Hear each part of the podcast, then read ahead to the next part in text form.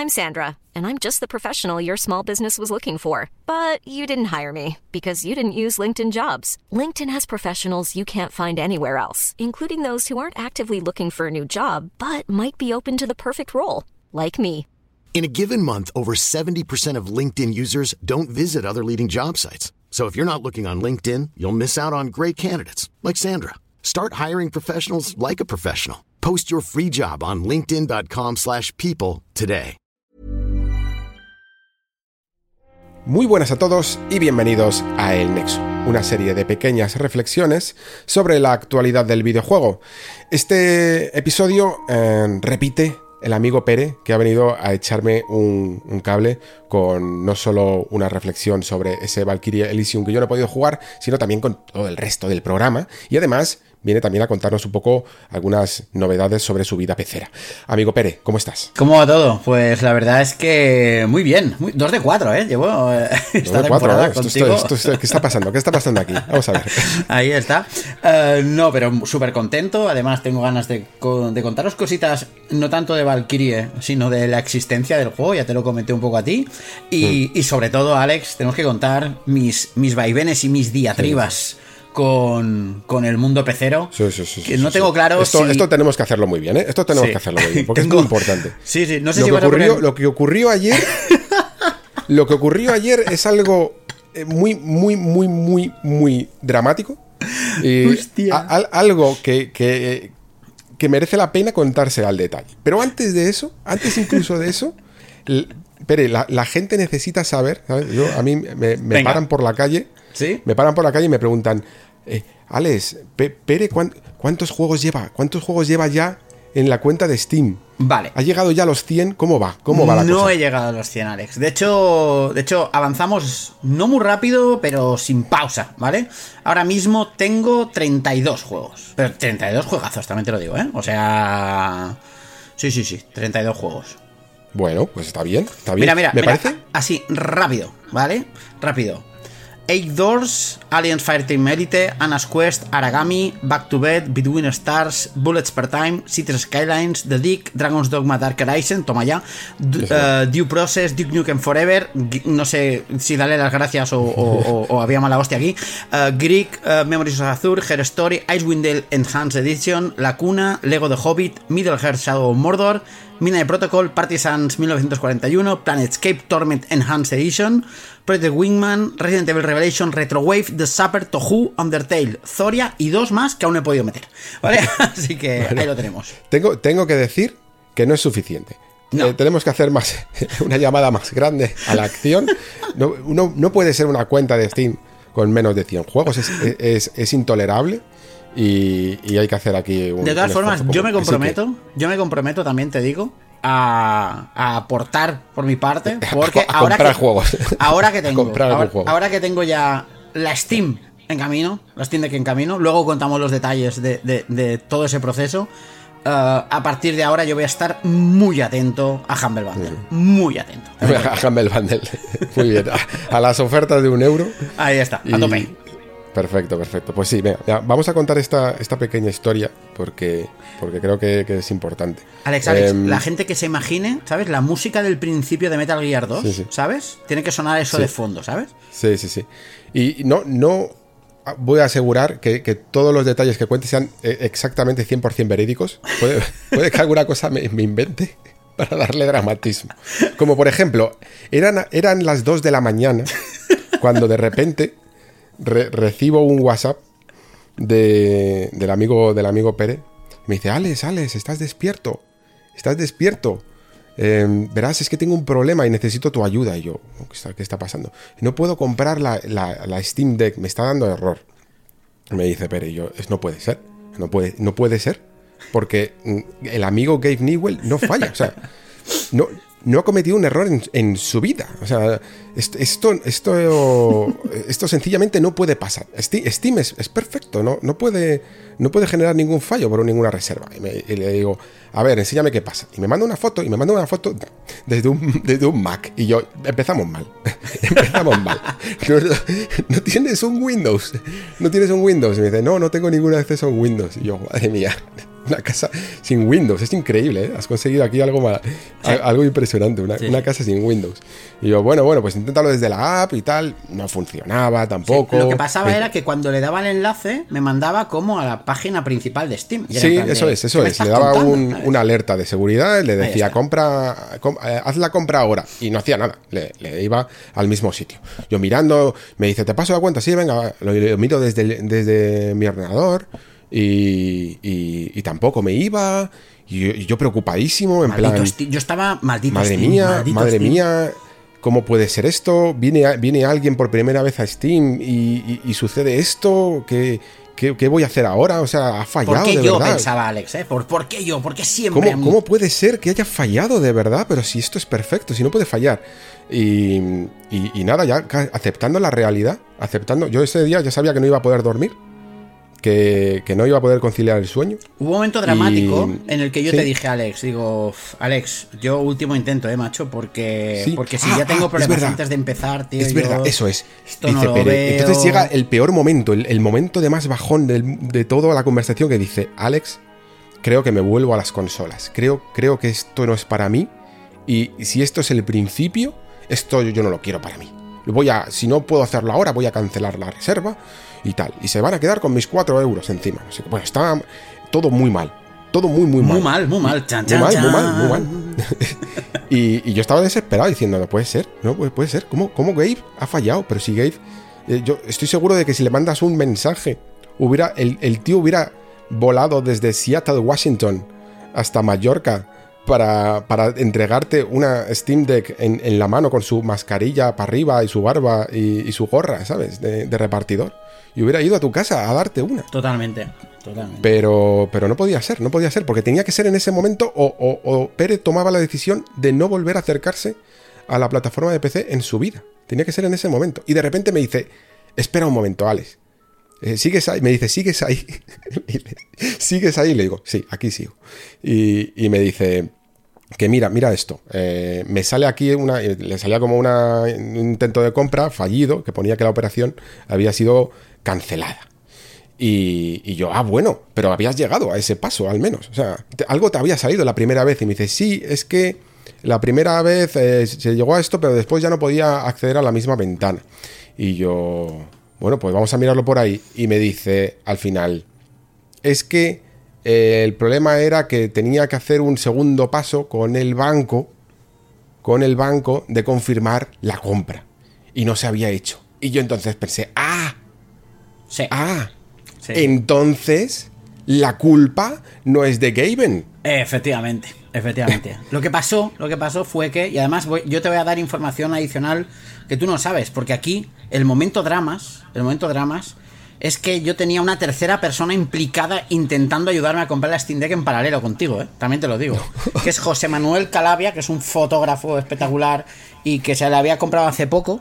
Y cuando yo vi que, que, que, que, tú, porque aquí donde lo veis, Alex entró con mi cuenta desde su móvil, desde el PC, Por todos lados, por- entró por todos por todos lados, intentó comprarla por la app, por la web, o sea, Sí, o sea sí. estamos hablando de una hora, ¿eh? De allí Sí, los dos y demás. Y cuando Alex ya fue en plan que yo ya le dije Alex, tío, esto no lo veo. Yo tal y estaba cual. desmoralizado, yo estaba, yo estaba diciendo, no, no puede ser, no me puedo creer esto. Pero en ese momento, y esto te lo voy a decir totalmente, ¿no? Entonces me vino un feeling, porque, porque el, el principal precursor, o sea, el detonante, el gatillo de acción que me hizo ir a por la Steam Deck, es un puto juego indie que se llama Agent 64. Y dije, me voy a quedar sin jugar esta mierda y no puede ser. Entonces, Tengo que escribí- intentarlo más fuerte. Escribí a José Calabia y le dije, tío, mierda, me ha pasado esto. Y me dice, a mí me pasó lo mismo. Digo, ¿qué me estás contando?". Me dice, ¿tienes la caja? Y dije, sí. Y me dice, la caja y Steam no se llevan bien.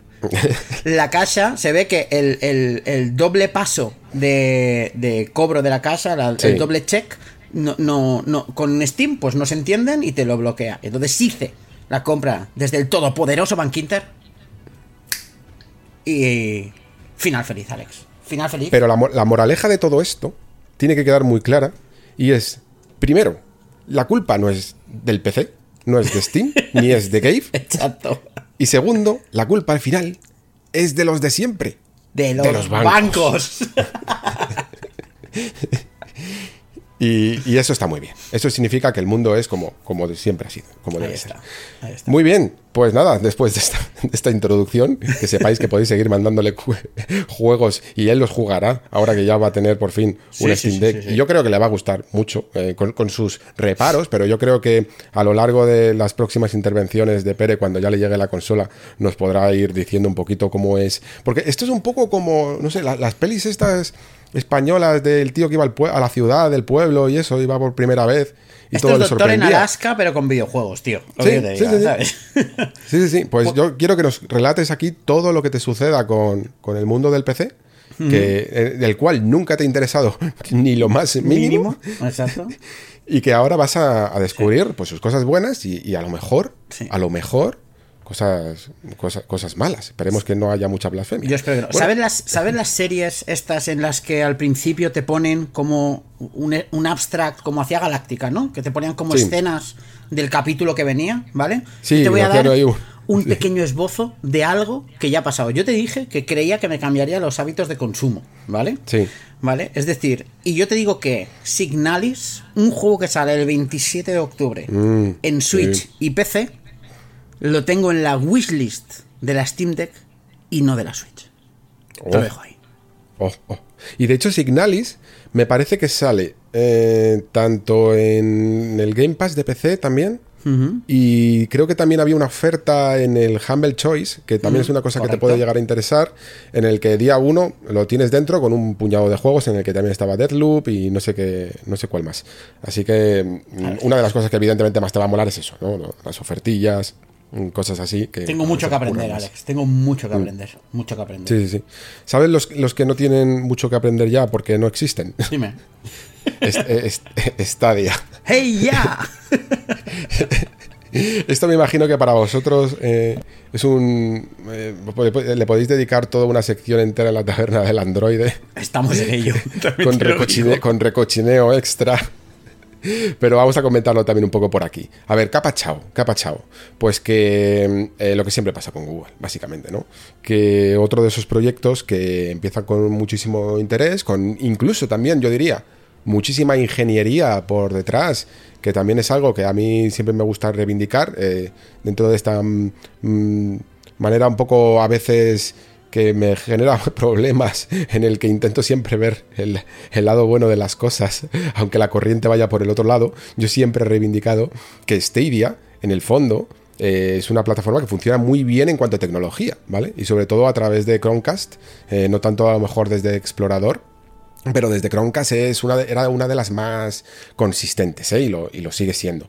La tecnología está muy bien y está. eh, que la tecnología detrás está muy bien. El problema es que el marketing, yo creo, no ha sido para nada el correcto. ¿no? Han sido muy conservadores, creo que no han ido viendo un poco la evolución, ya no solo de estos servicios, sino también de cómo a día de hoy se intenta competir en el mundo de los videojuegos por todos los frentes, porque vemos lo que ha hecho Epic Store eh, para poder intentar conseguir un mínimo de pastel, de, de porción de pastel de lo que es el mundo del PC frente a Steam.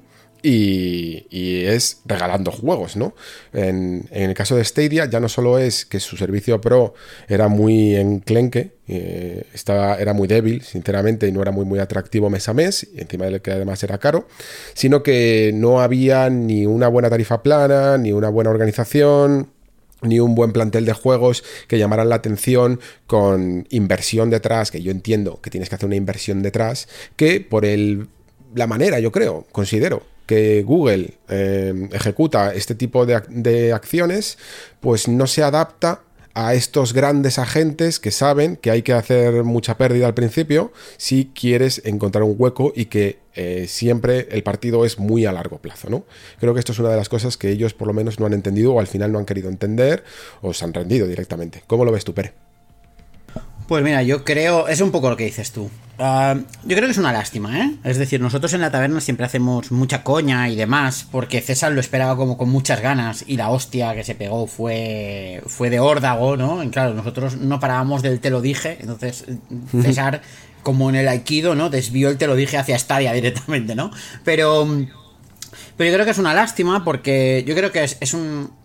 Stadia llegaba para ser un actor importante en el mundo de los videojuegos. Creo que hacía falta, además. Eh, el problema es que entraron de la mejor, de la peor forma posible. Ya no solo ya no solo porque, claro, ellos tenían un modelo de negocio que comparativamente con el Game Pass en ese momento, con el PlayStation Now, pues tú decías, espera un segundo, pero esto es la plataforma de streaming, pero además me tengo que comprar los juegos para no tenerlos. Yo, o sea, en, ese momento todo esto, todo esto era muy así, pero después tenemos momentos de, auténtico hito, como el momento en el que Alex Hutchinson, que era el director de juegos empezó a cargar contra los streamers porque no pagaban por sus transmisiones, ¿sabes? Es decir, son estas cosas. Entonces, alrededor de Stadia, se, Stadia se envolvió de un halo negativo, negativo muy jodido a nivel de, a nivel de marketing, que a nivel de reputación, del cual nunca se ha podido recuperar, pero jamás se ha podido recuperar. Y, claro, entonces mm, con, estas, pues llega un momento en el que Google, pues mete el cuchillo. El problema, el problema es, y, yo creo que es muy representativo de cómo ha ido todo en Stadia, de cómo ha metido el cuchillo Google con Stadia, que ha sido muy bestia también, Alex. Hmm.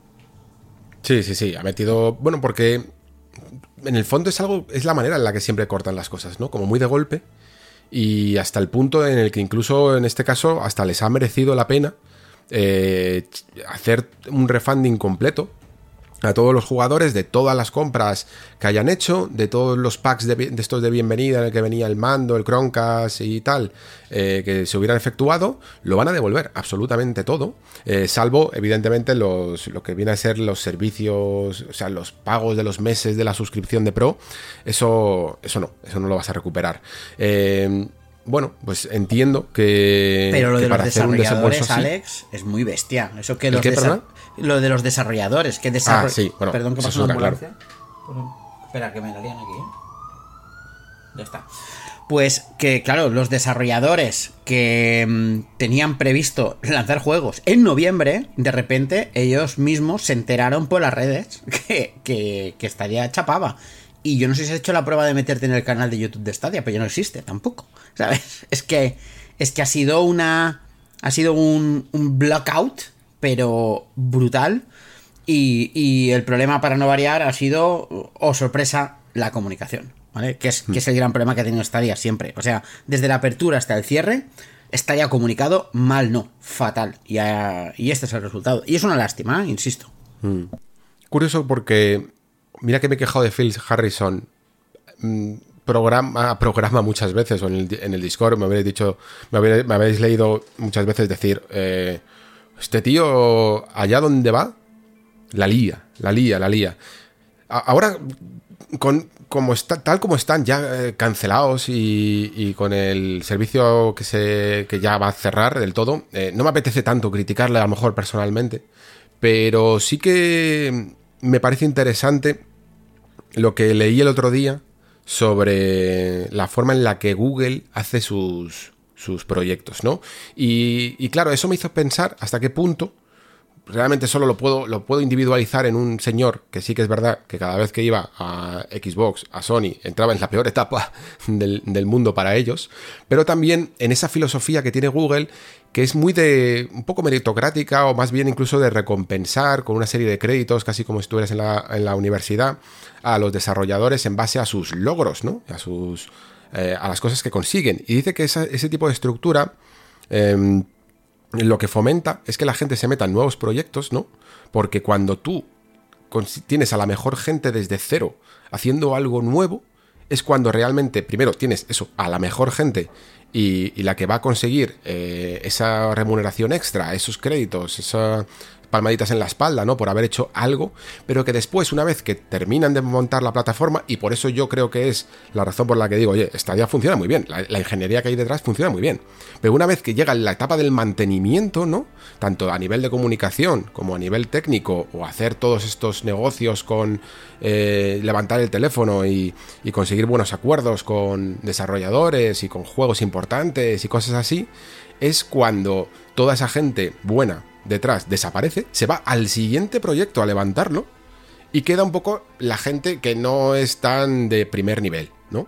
Y al parecer esto lo contó una persona interna en Reddit y, mucha gente lo, verificó. Eh, es un poco la filosofía que tiene Google y por la cual tienen hay muchos eh, proyectos que, que tienen tantos problemas, ¿no? Porque esa gente está todo el rato, son como nómadas que, que lo que les interesa es solo inventar, pero nunca mantener. Claro, y, y eso al final llega a problema, lleva a problemas de negocio. Porque, porque, claro, tú puedes tener a los visionarios creando algo que es nuevo, pero entra en un mercado que no es nuevo. Y entra en un mercado con según qué prejuicios y según qué barreras y resistencias que hay que vencer. Y si los primeras espadas, esos creativos que son, entre comillas, los visionarios, los que te pueden llegar a convencer, ¿no? Al final son los que te pueden llegar a. Porque el visionario es el evangelizador también, ¿no? Un poco, es un poco la idea. Pues. Que, y se quedan al final. No me entendáis mal, ¿vale? Pero los machacas, por decirlo de alguna forma. Pues ese perfil que quizás sea técnico, pero que no tiene ese punto de brillantez, no tiene la capacidad de transmitir la idea que hay, que hay detrás del proyecto. Y es una lástima, y, y, y entendeme, hemos perdido, pero tampoco, o sea, hemos perdido futuro por todo lo que podría haber sido, pero todo lo que está hecho no se ha perdido, ¿eh? O sea, Stadia se reinventará y se, y se ofrecerá como otro tipo de servicio. Creo que Google ya había ofrecido otro tipo de nube, además. Mm. Uh, los proyectos, fíjate, los proyectos de Quarry o el juego este de Xbox mm, en el universo de Ricky Morty, pues también salen de, de proyectos fallidos de Stadia. Uh, y hasta Guild de Tequila Works vamos a poder jugar en 2023, Alex. Así que, sí, sí, sí. que era exclusivo. Así que mira. Es una lástima. Sí, por un lado, por un lado lo que dices la tecnología eh, la van a reciclar.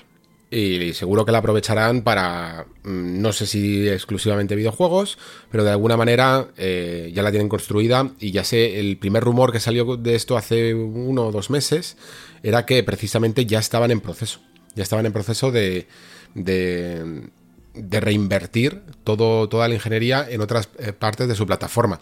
Claro, mmm, lo que pasa es que incluso sabiendo ya ellos a nivel interno que iba a acabar el proyecto, yo creo que deberían de haber contactado o mmm, antes de que la gente, muchos desarrolladores, se enteraran por la prensa de que su juego no iba a salir porque no tenían plataforma para, para salir. Y si bien hay algunos que van a poder, a lo mejor, entonces, pues eso, de, seguro que dentro de una cláusula del contrato de Guild, por ejemplo, con Tequila, pues decía, oye, mira, si la plataforma deja de existir, pues mi juego entonces lo puedo...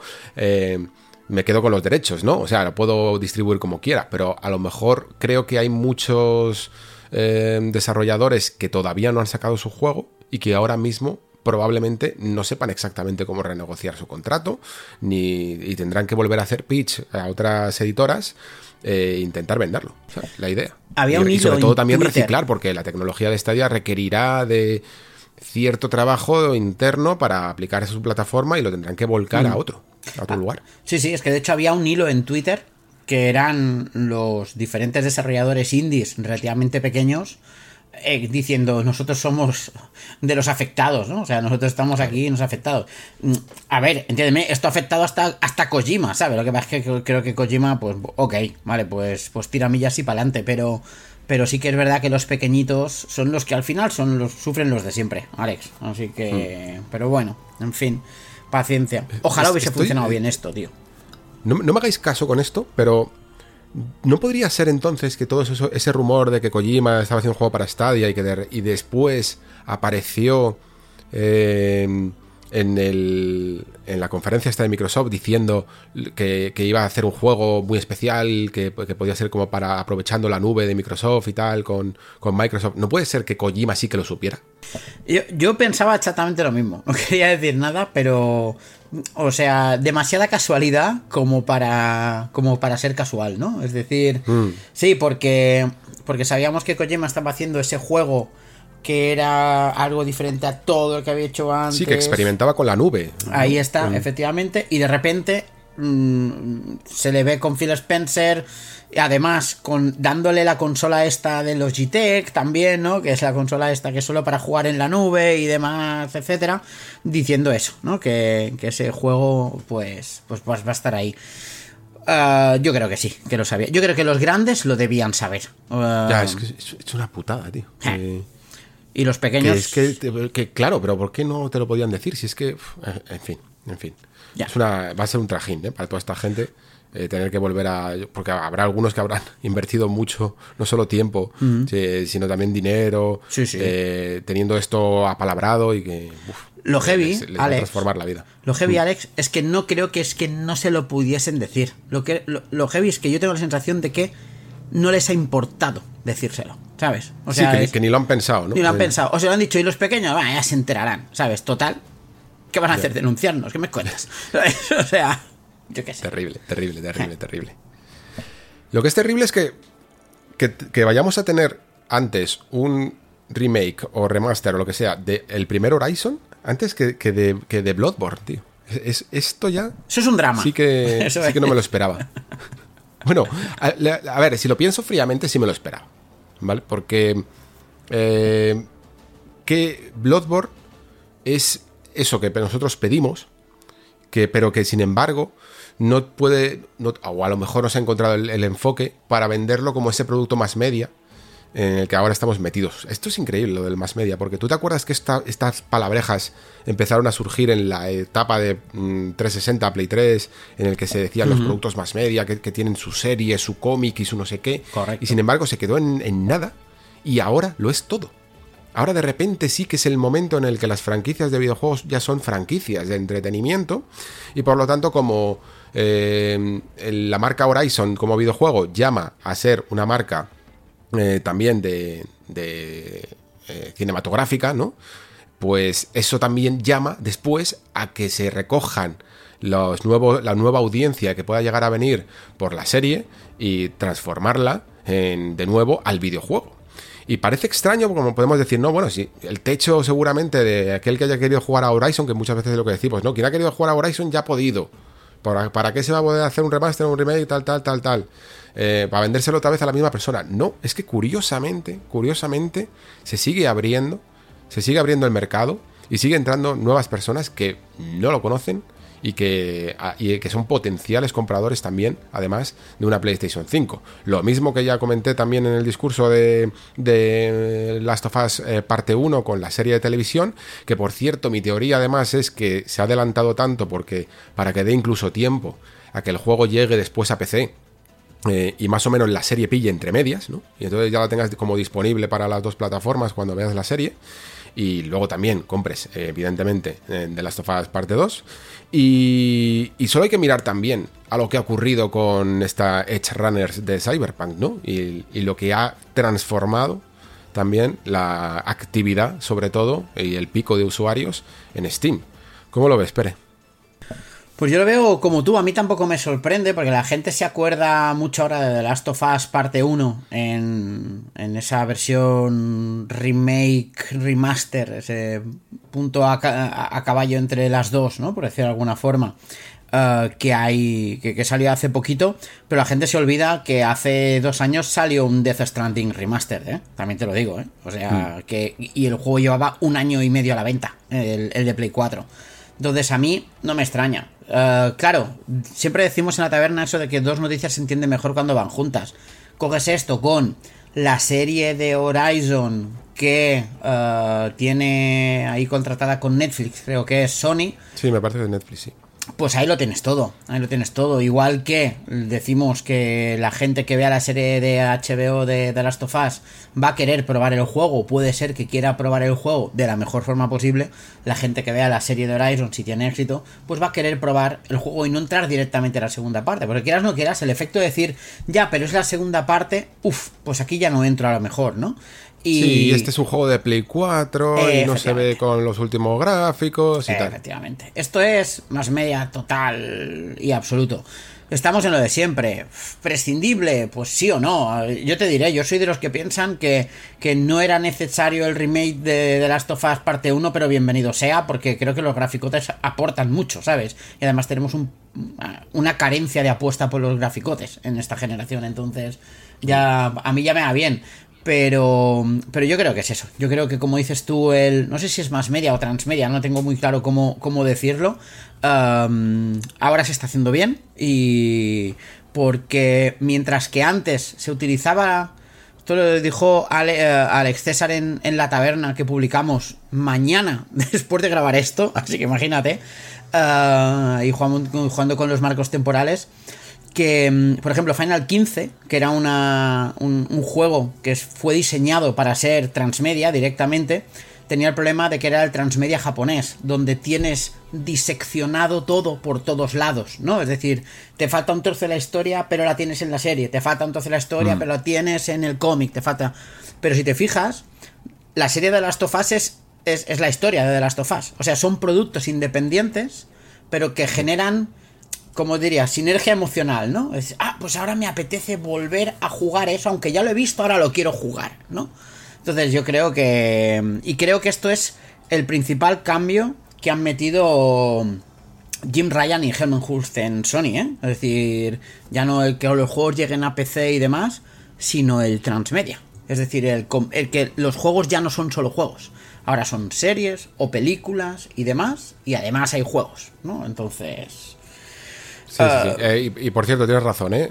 Es, transmedia. Estaba diciendo yo más media que, que es otra cosa. Eh, que que, tiene sentido en el fondo, porque si imagina, por volver a lo de Bloodborne, eh, Bloodborne además es un producto que ya no solo es que no lo puedas compaginar, como decía antes, de, momento, con, con, una serie o con lo que sea, sino que además todo el trabajo que tengas que hacer es exclusivo para eso, no se va a beneficiar probablemente de nuevos jugadores por el hecho de que no tenga el soporte este transmedia, sino que además aquello que construyas lo tienes que hacer desde cero eh, depende de cómo te lo ocurres. Si quieres hacer un algo más parecido a un remake y volver a trabajar de todos los assets y tal, tienes que partir desde cero. Mientras que con Horizon, y lo mismo sucede también, sucedía con The Last of Us, partías ya de todo el material trabajado en, la segunda parte.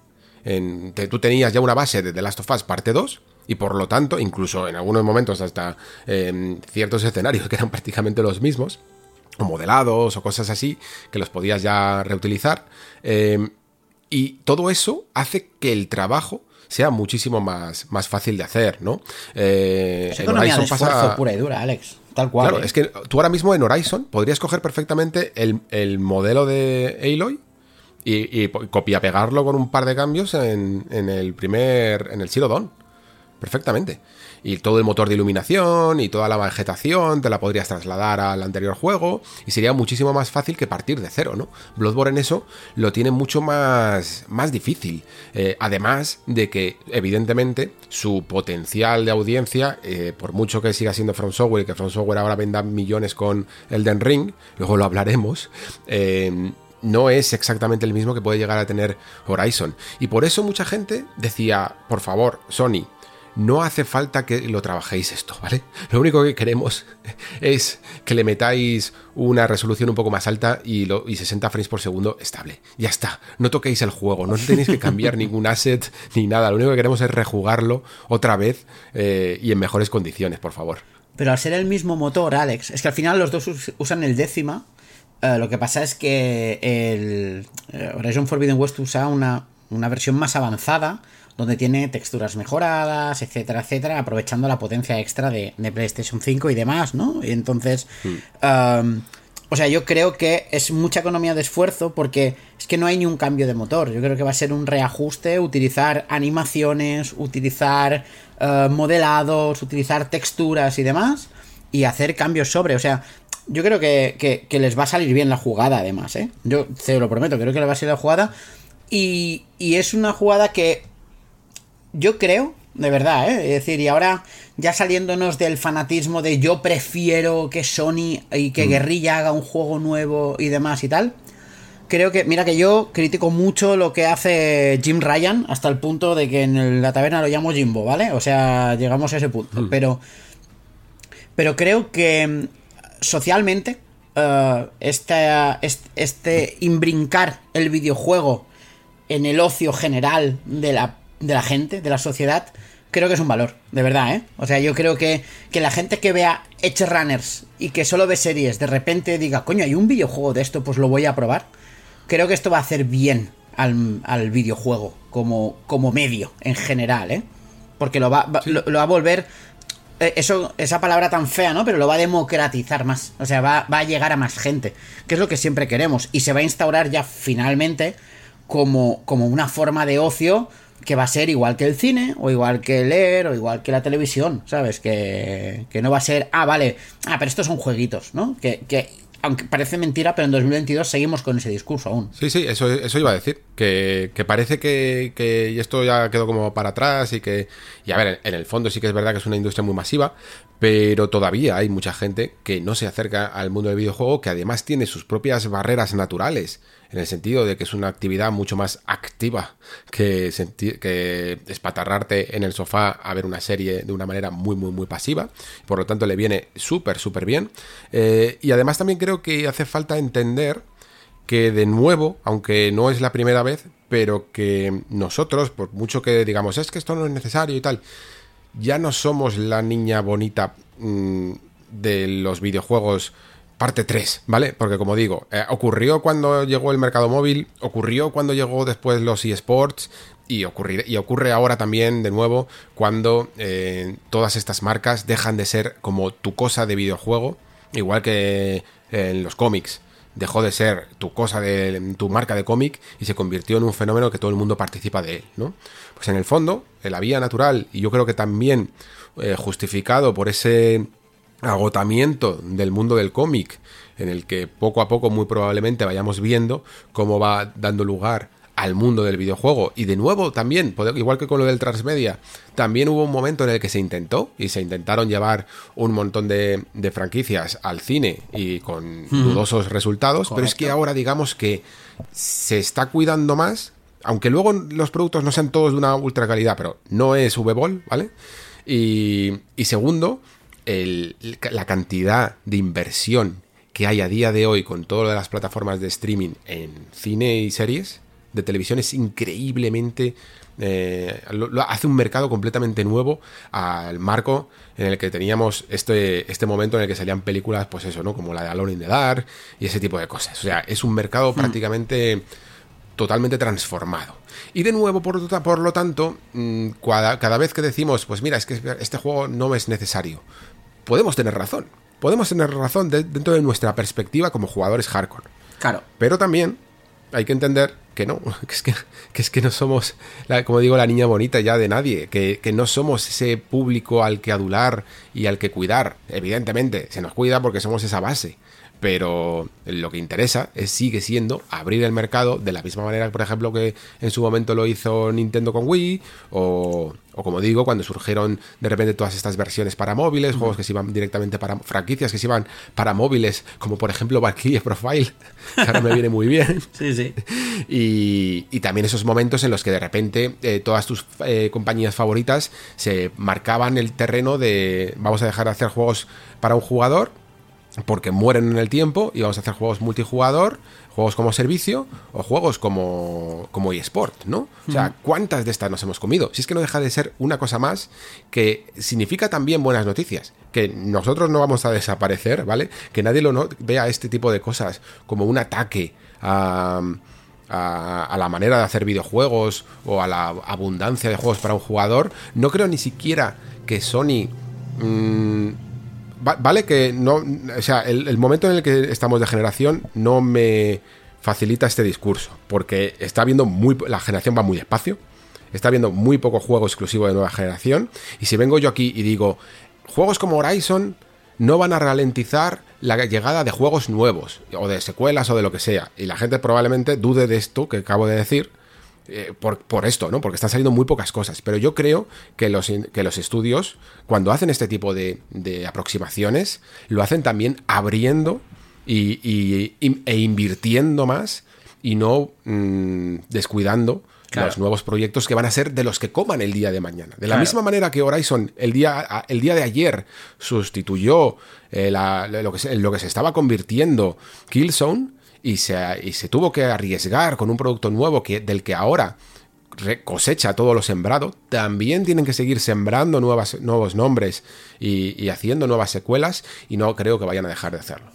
Pero además, una, y, ya, ya para, para cerrar, ¿eh? un, pequeño detalle, que decías lo de la, amenaza, ¿no? Esa amenaza que hay eh, de, que me van a desvirtuar o esto se va a ralentizar y demás, fue mucho peor la amenaza de, que, se sintió en la época de Nintendo Wii y demás, porque en ese momento la forma de hacer llegar al público los videojuegos era coger las, fran- los las franquicias grandes y volverlas súper accesibles, súper casuales.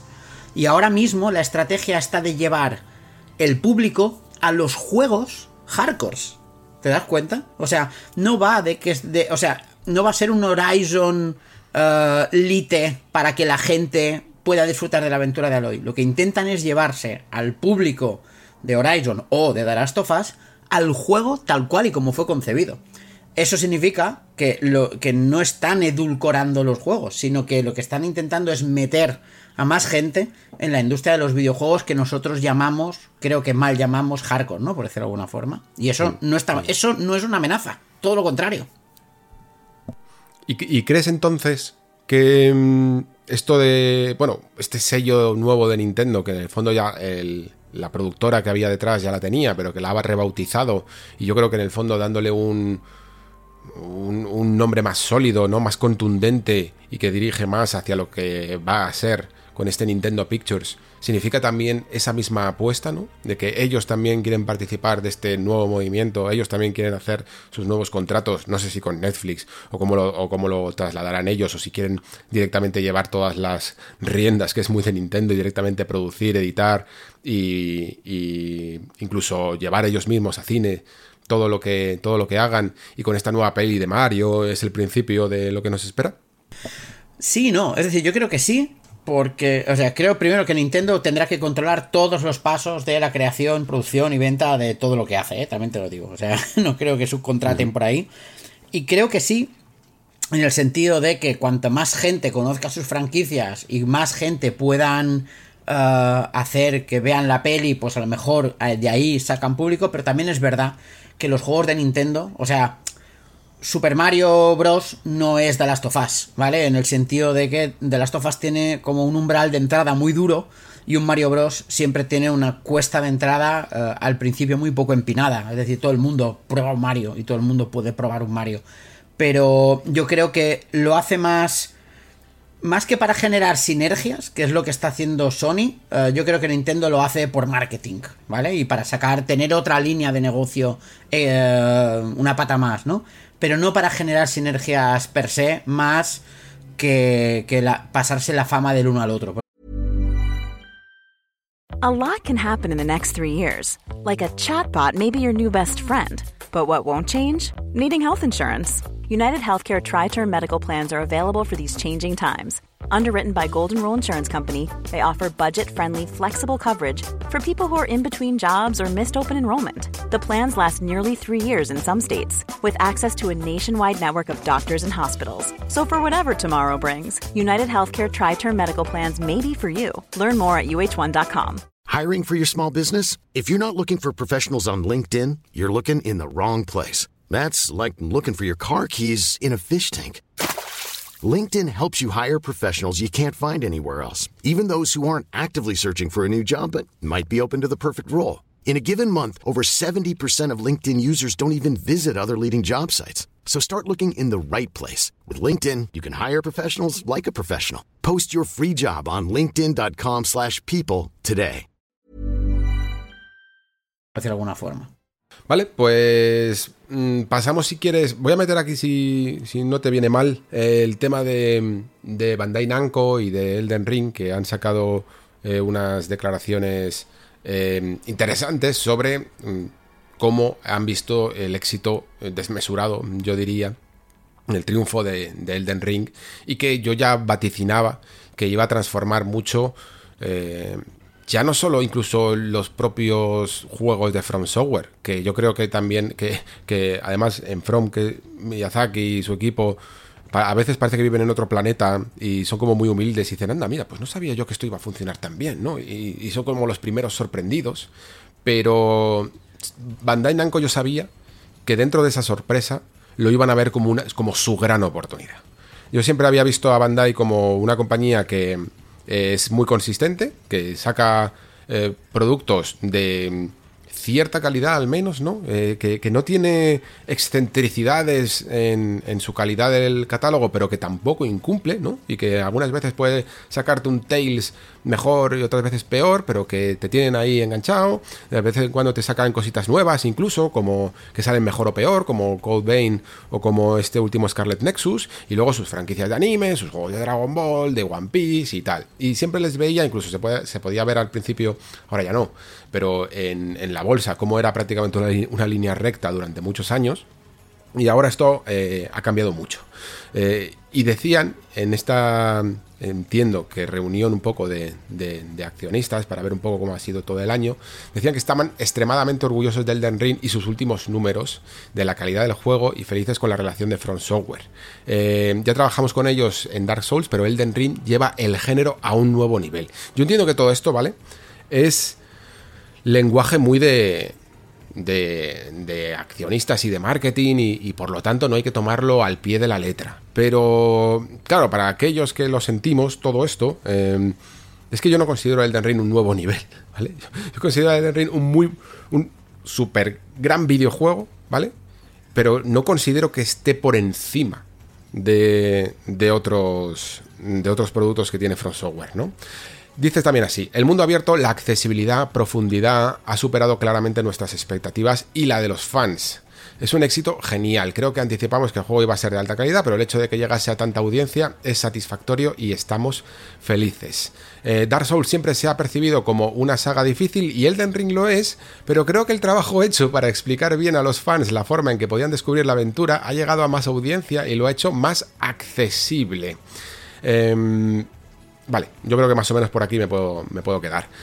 Si vemos un poquito lo que sucedió con el Den Ring, lo cierto es que hay unas ciertas diferencias en cuanto a lo que supone la palabra accesibilidad, ¿vale? Y yo es lo que he ido matizando más o menos en las últimas intervenciones desde lo que fue la gran reflexión del Den Ring en su lanzamiento. Y es que la accesibilidad está bien, yo me alegro de que haya muchos jugadores nuevos em, que a lo mejor nunca se habían llegado ni siquiera a atrever o acercar, por las razones que fueran, a Dark Souls, Bloodborne y, Sekiro, pero que no todo eh, me parecía cosas positivas. Tanto en el mundo abierto creo que hay algunas cosas que pueden hacer que em, eh, la aventura pierda más ritmo que una estructura pseudolineal, podríamos decir, o semiabierta, si quieres ver el vaso medio lleno o medio vacío. Y luego también que había muchas de las eh, novedades que habían incluido, como el tema de las invocaciones y las ayudas y cosas así, que sinceramente sí que hacían el juego más fácil. ¿Vale?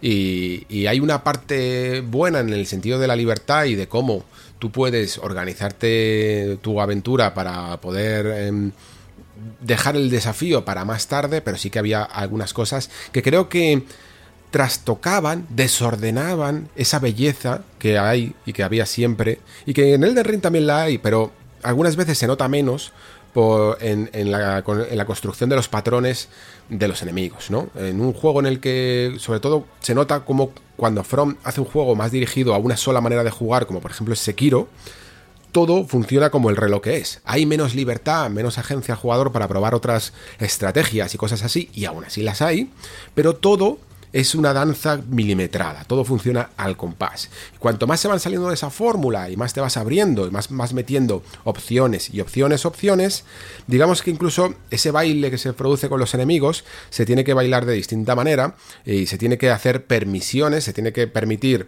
Eh, ciertas aberturas eh, a la hora de atacar o ciertos momentos en los que el, enemigo no reacciona de una manera tan fina como reaccionaba antes para poder hacer todas este tipo de combinaciones según la clase que seas, si vas con eh, con una invocación o con lo que sea, ¿no?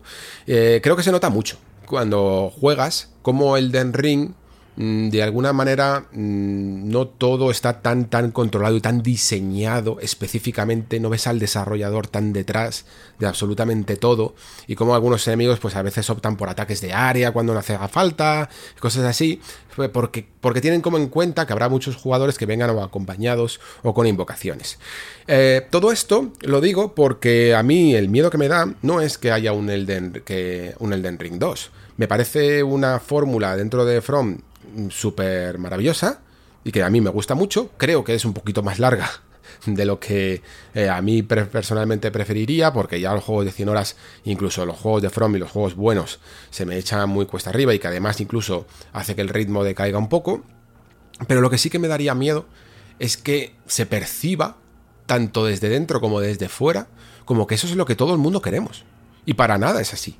Yo personalmente, si, me, si tuviera que elegir el día de mañana entre un Sekiro 2 o un Bloodborne 2 y un Elden Ring 2, me quedaría antes con los dos primeros. Y, y creo que mucha gente también optaría por esto. ¿Cómo lo ves tú, Pere? Aunque sé que no eres el mayor eh, jugador de From, que, todavía tenemos que, tenemos que trabajar esto. igual que hemos trabajado lo de, igual que hemos trabajado lo de Steam, bueno, pues no pasa nada. Ya, ya trabajaremos también en esto. ¿Cómo lo, ves tú? A ver, te cuento. yo he jugado, para que la gente se haga una idea, ¿vale? Sekiro, que me flipa ese juego. Bloodborne, que me flipa ese juego. Demon Souls, que me flipa ese juego. PC Dark Souls y me gustó, pero sin alardes. Y este verano he jugado Elden Ring y directamente no me ha gustado. Vale. no me ha gustado. porque, he jugado más de lo que pensaba, ¿eh? O sea, que bien. Porque creo, todo lo dicho. Porque creo que. creo que Elden Ring uh, sí tiene muy buenas cosas con el tema del mundo abierto y demás, pero creo que apuesta por. Apuesta, apuesta por volumen. No sé si me explico, ¿vale? Pero hmm. apuesta por volumen en lugar de por calidad. O sea, creo que la calidad intenta mantener la del resto de juegos de Front Software, pero apuesta por el, el más es mejor, ¿no? Y, de hecho, mm, yo te, o sea, yo lo que noté un montón es que en un mundo abierto como el de como el de Elden Ring, en el que yo estuve 20 horas y decidí que mi vida allí había terminado, es que em, todo lo único que haces ahí es matar, ¿vale? O sea, no, no, no hay ninguna caverna con puzzles, no hay nada, ¿sabes? ya, le, faltaría un poco de sensación de aventura, Exacto. de exploración más allá de solo por el combate. Exacto, entonces yo es un sitio donde tú te dedicas a sembrar muerte y destrucción para allá donde vas y ya está, ¿sabes? Entonces yo creo que, que ahí le falta. Creo que mientras que Sekiro, por ejemplo, es una máquina súper bien engrasada. Demon Souls tiene sus defectos, pero era muy creativo y hacía muchas cosas. Y, Bloodborne mm, también me parece las dos cosas. Tiene el punto de creatividad y el punto de máquina bien engrasada.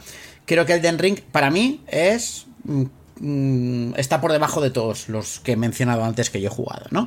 Entonces, ¿por qué digo esto? Porque el éxito de Elden Ring es normal por lo que dices tú, por ese llegar a más gente. Pero yo también te, voy a mandar el mensaje de esperanza, Alex, ¿vale? Porque creo que alineamos Miyazaki y From Software. Y creo que hay que empezar a separarlos.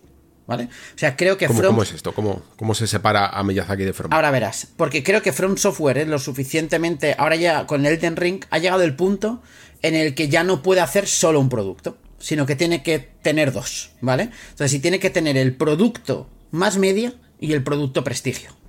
¿Vale? Entonces, mm. eh, donde Miyazaki coordinará el producto más media y se involucrará en el producto prestigio. Eh, no sé si sabes la frase esa de en los huevos con jamón, ¿vale? La gallina se implica, pero el cerdo lo da todo, ¿vale? Pues, pues es eso, ¿vale? Es decir, creo que Miyazaki va a velar por ese Elden Ring 2, por ese Dark Souls 4, por ese Sekiro 2, por ese Bloodborne, pero donde va a meter donde se va a dejar la piel, ¿no? Va a ser en su propio proyecto como autor. Hmm. Por eso te decía que hay que empezar a separar la figura de Miyazaki como director de estudio a Miyazaki como director sí, Miyazaki como autor incluso. Exacto. Eh, te, lo te, lo compro así, teniendo en cuenta que, Miyazaki ya se iba implicando en dos productos a la vez, pero sí que lo hacía, digamos, un poco, pues según un, desarrollo va eh, terminando, ya se iba metiendo en el otro, o a lo mejor era porque era pequeñito, como en el momento de Deracine.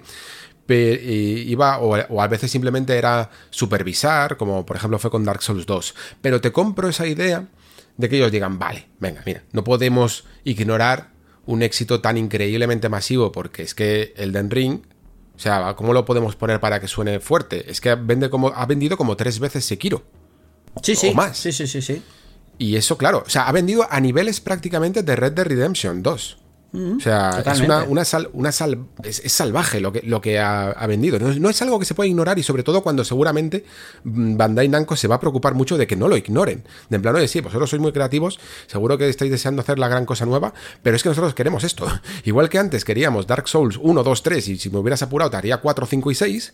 Eh, y en el fondo el Den Ring es tan Dark Souls por esto mismo, porque se quería seguir con ese espíritu que era lo que vendía.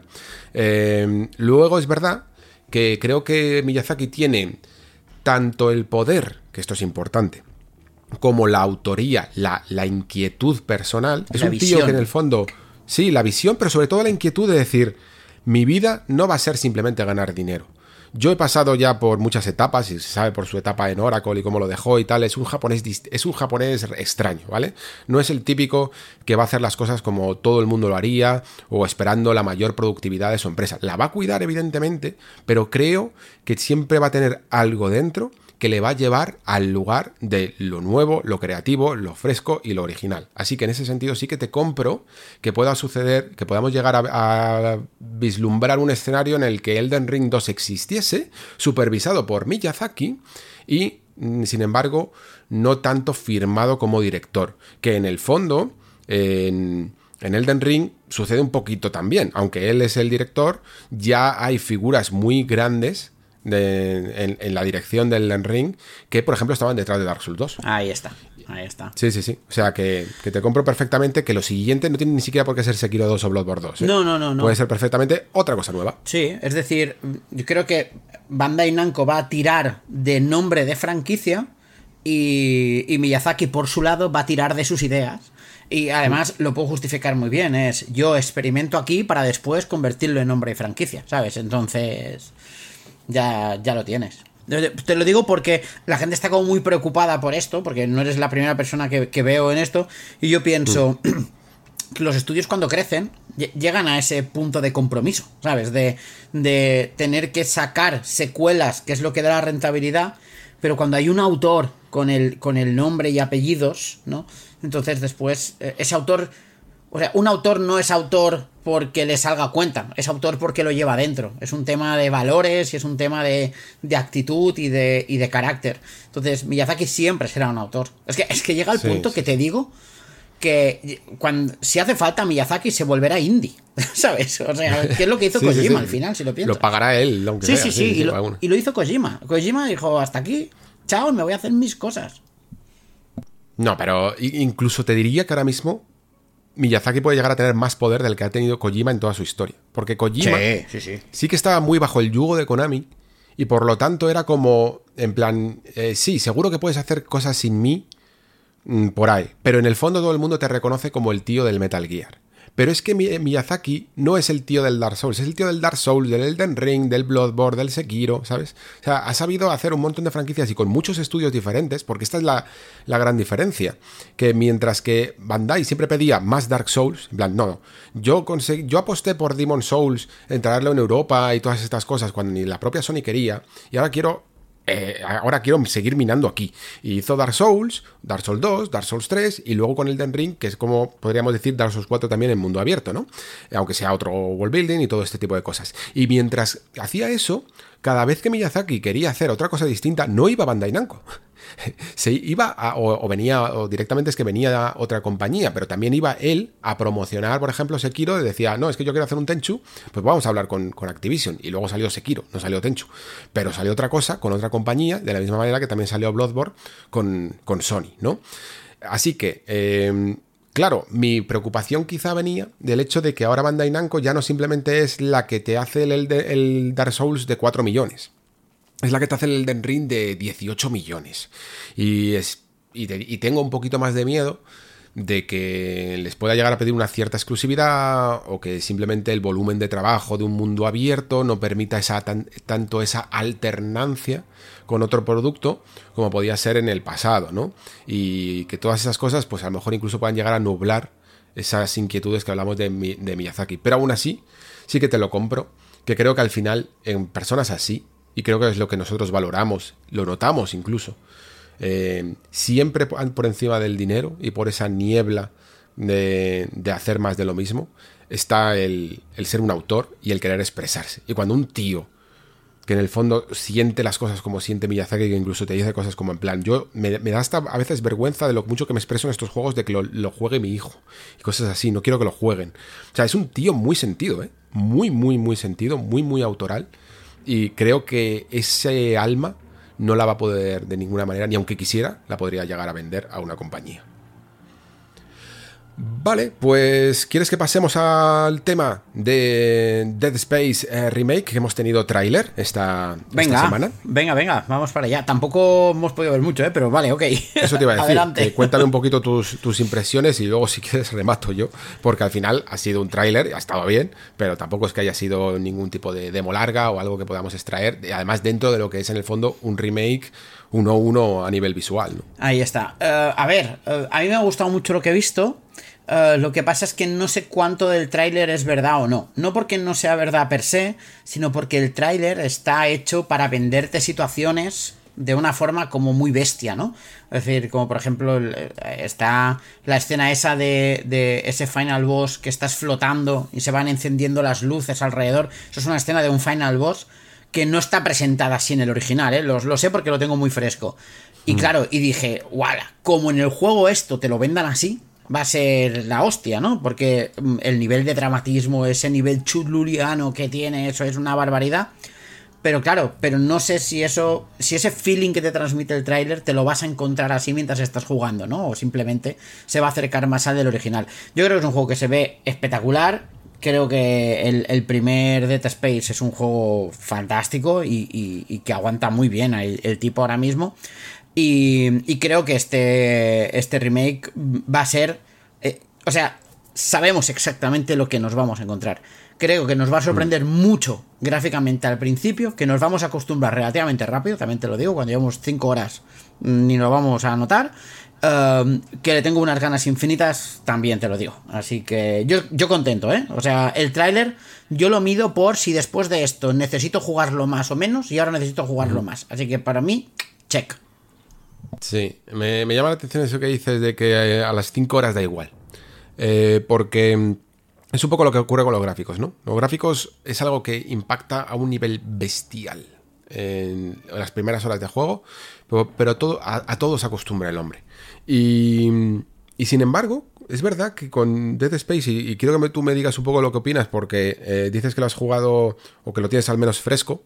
Em, yo hace unos meses jugué un poquito y el juego que em, he visto en este tráiler se parece más a la imagen que yo tenía en mi cabeza. Yo siempre eh, tenía la, idea de, en plan, pero si Dead Space se ve de la hostia, si, si Dead Space se sigue viendo muy muy bien, y aunque se ve muy bien, pero tú te pones a día de hoy a, jugarlo y sobre todo ahora en comparación con el tráiler y, no se ve tan bien.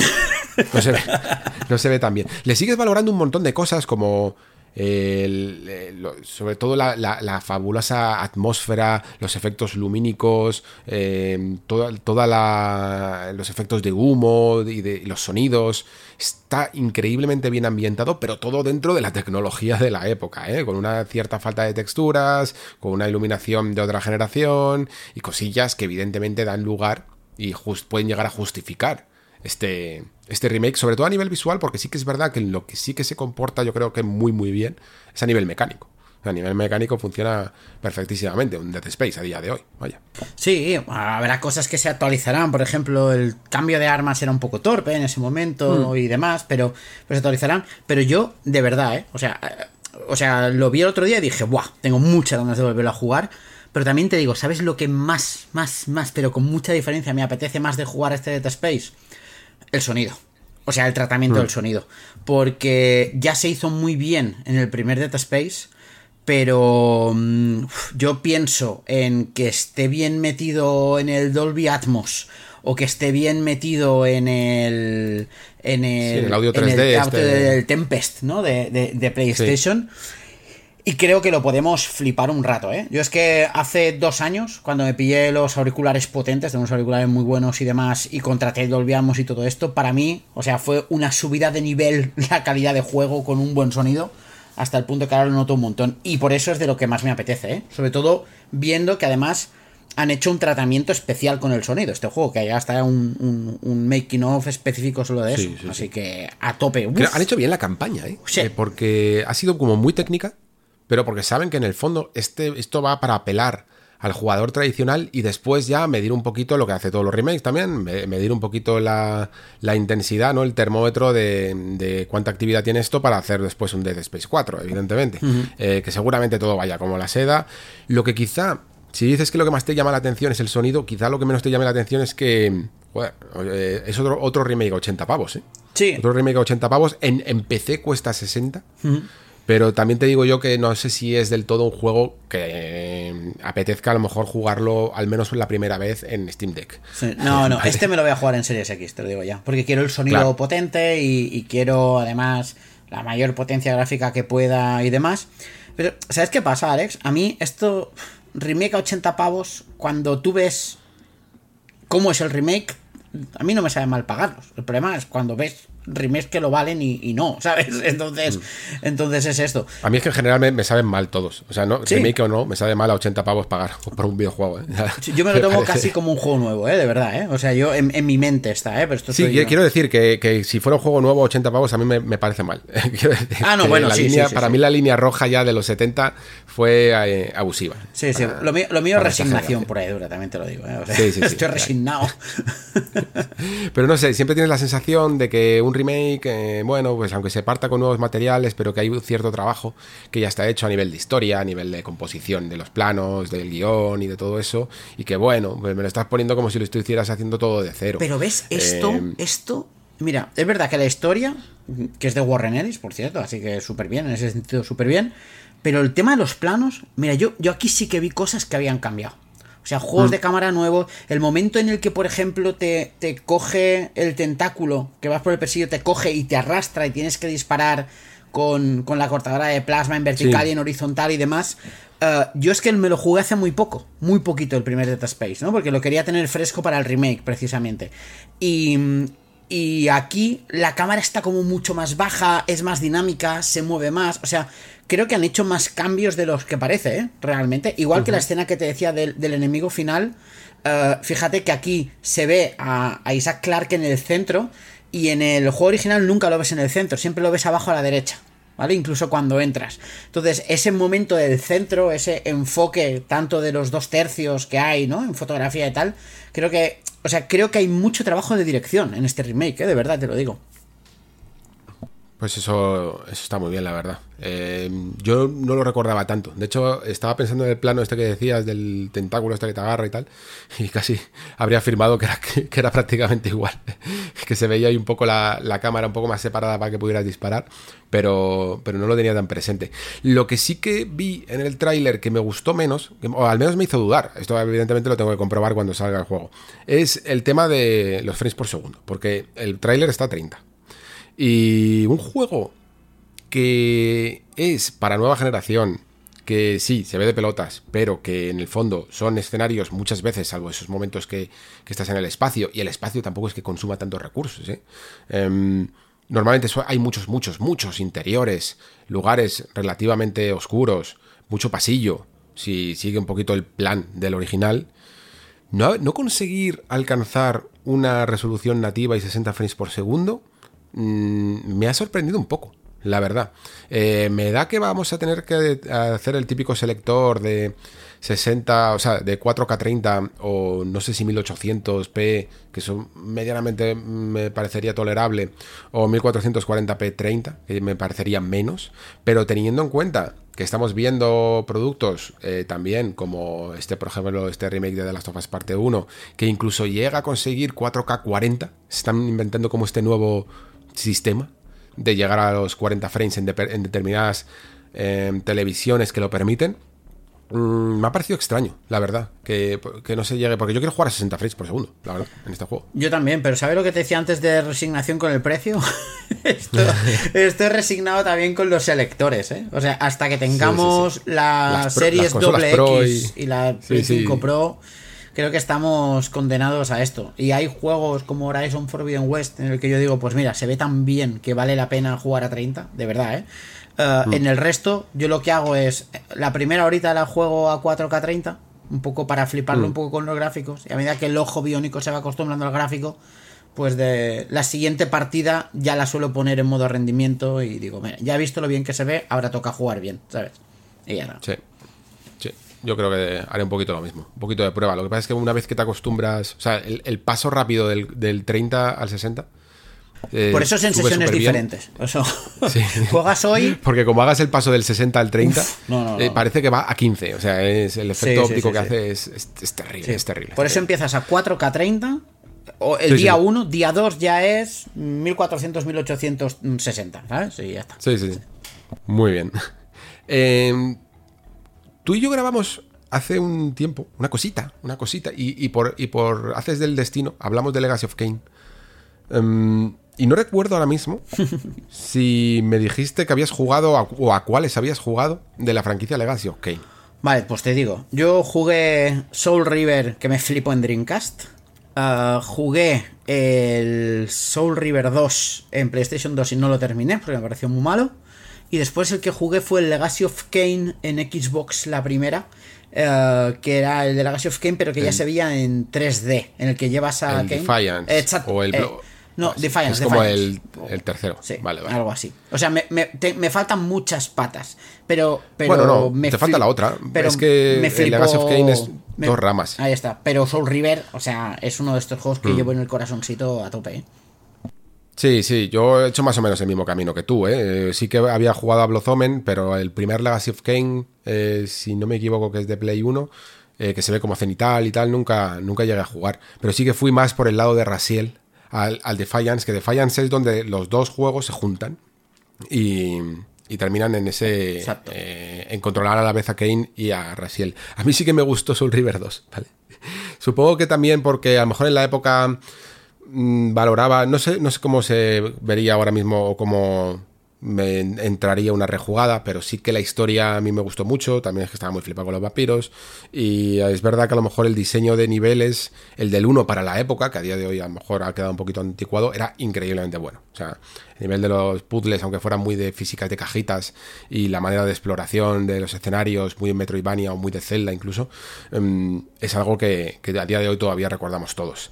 Y recordamos todos y recuerda también em, el Crystal Dynamics, porque ha hecho una encuesta, que es una encuesta que yo cuando la, antes de abrirla decía, bueno, vale, pues para preguntar el interés, en plan, dime qué consolas tienes, dime cuáles son tus géneros favoritos, y dime si te gustaría tener una entrega nueva y cosas así, ¿no?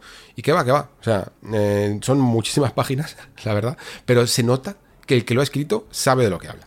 O sea, son preguntas súper específicas, súper, súper específicas, sobre cuál es el espíritu de, este, de esta saga, sobre cuáles son los temas troncales, incluso hay respuestas de, de ambigüedad moral, eh, de, de existencialista, o sea, hay respuestas bastante, bastante bien curradas y, y con las cosas muy claras hacia, sobre todo, no si lo tienen que hacer, que yo creo que está claro que lo van a hacer, sino hacia dónde tienen que dirigir sus esfuerzos y en qué dirección, ¿no? Porque incluso hacen preguntas un poco que, que yo aconsejaba a todo el mundo poned que no. O sea, aunque, veáis vídeos en YouTube de Soul River por, eh, por rememorarlo, decid, decid que no, porque no vaya a ser que metan algún tipo de, de, de modo streamer o algo así que no le pegaría nada a lo que queremos todos, que evidentemente pues es el típico juego para un jugador de toda la vida del señor, que, que es lo que fue esta saga, ¿no?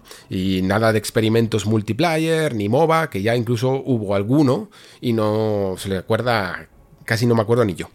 En fin, que mm, está guay para si sois fans de Legacy of Kane, que hagáis la, la encuesta sencillamente para incluso tranquilizaros, daros cuenta de que mm, va bien la cosa en cuanto a, al interés y a que hay gente todavía detrás que recuerda lo que es esta saga y cuáles son sus valores troncales. Y también hay cosas interesantes que te pueden incluso dar una pista sobre eh, qué va a pasarlo a, a continuación. Porque sabemos que Embracer Group eh, está como yendo muy deprisa. Ellos mismos lo dijeron, que era como en plan, vamos, vamos, vamos, vamos a ponernos ya a, a refrescar estas sagas que algunas llevan mucho tiempo sin aparecer y que probablemente necesiten un pues una entrega recordatoria eh, como por ejemplo este remake que hablábamos de Dead Space, es una entrega recordatoria de que Dead Space existe para que después puedas tener tu Dead Space 4 o una entrega nueva, como no hace falta que se llame 4, ¿vale?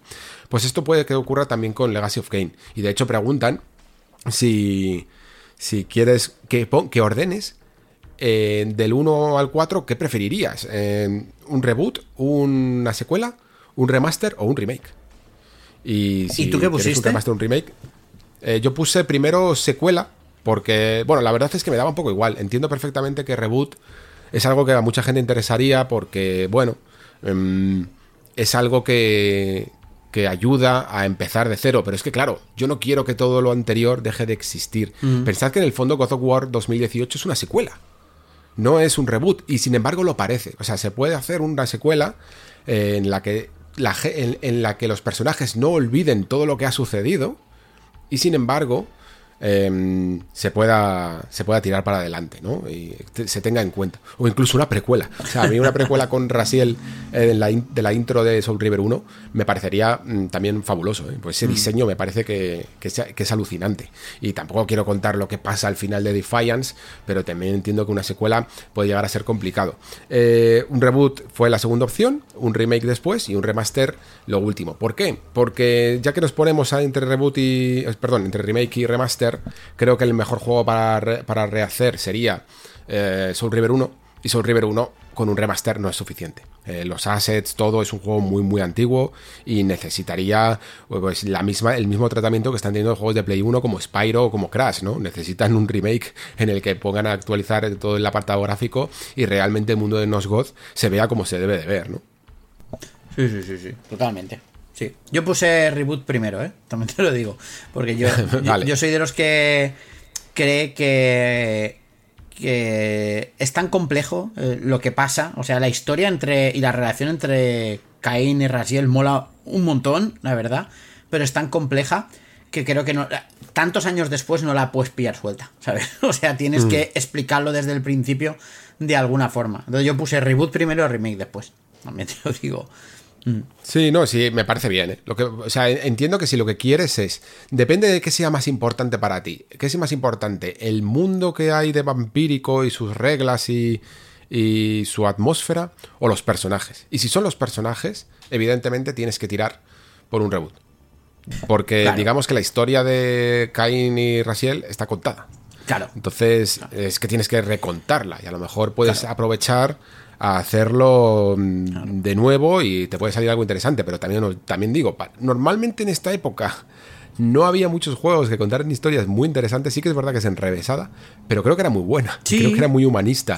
algo que era raro de ver en la época. Es muy guay. El problema es que con lo de la secuela que dices tú, yo pienso que Crash Dynamics claramente no es Sony Santa Mónica, ¿sabes? Entonces. Mm, ya, ya, también, es, también es verdad. Hombre, no sé cómo haría yo, cómo plantear una secuela. Eh, tendría que ser, no sé, algo que evidentemente tuviera un poquito de enlace a los, a los sucesos, que se, se, pudiera contar con un... Es que hasta llegan a preguntar si meterías un recap antes. Es, es, muy, muy profunda em, la, sí, sí, la encuesta. De todas formas, yo creo que... O sea, yo creo que veremos algo de Soul River, pero creo que va, mm. va a ser... A ver si me, si me explico bien con un ejemplo. Va a ser más Darksiders que God of War, ¿vale?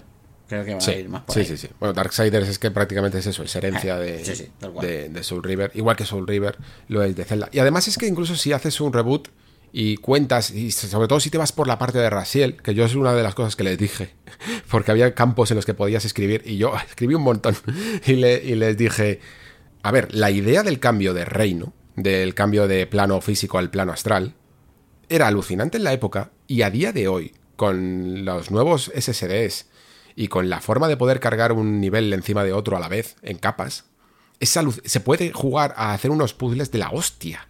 O sea, creo que cualquier diseñador estaría hambriento por intentar hacer algo nuevo de diseño de niveles con esa idea. O sea, que puedo entender perfectamente que, se reutilice, que se haga un reboot de, este, de esta saga, precisamente por la parte de Soul River, ¿no? Porque, porque era increíble lo que se hacía ya en la época. Te lo compro entero. Te lo compro entero. O sea, yo pienso en lo que hizo de Medium, pero bien hecho en Soul River y me emociono. sí.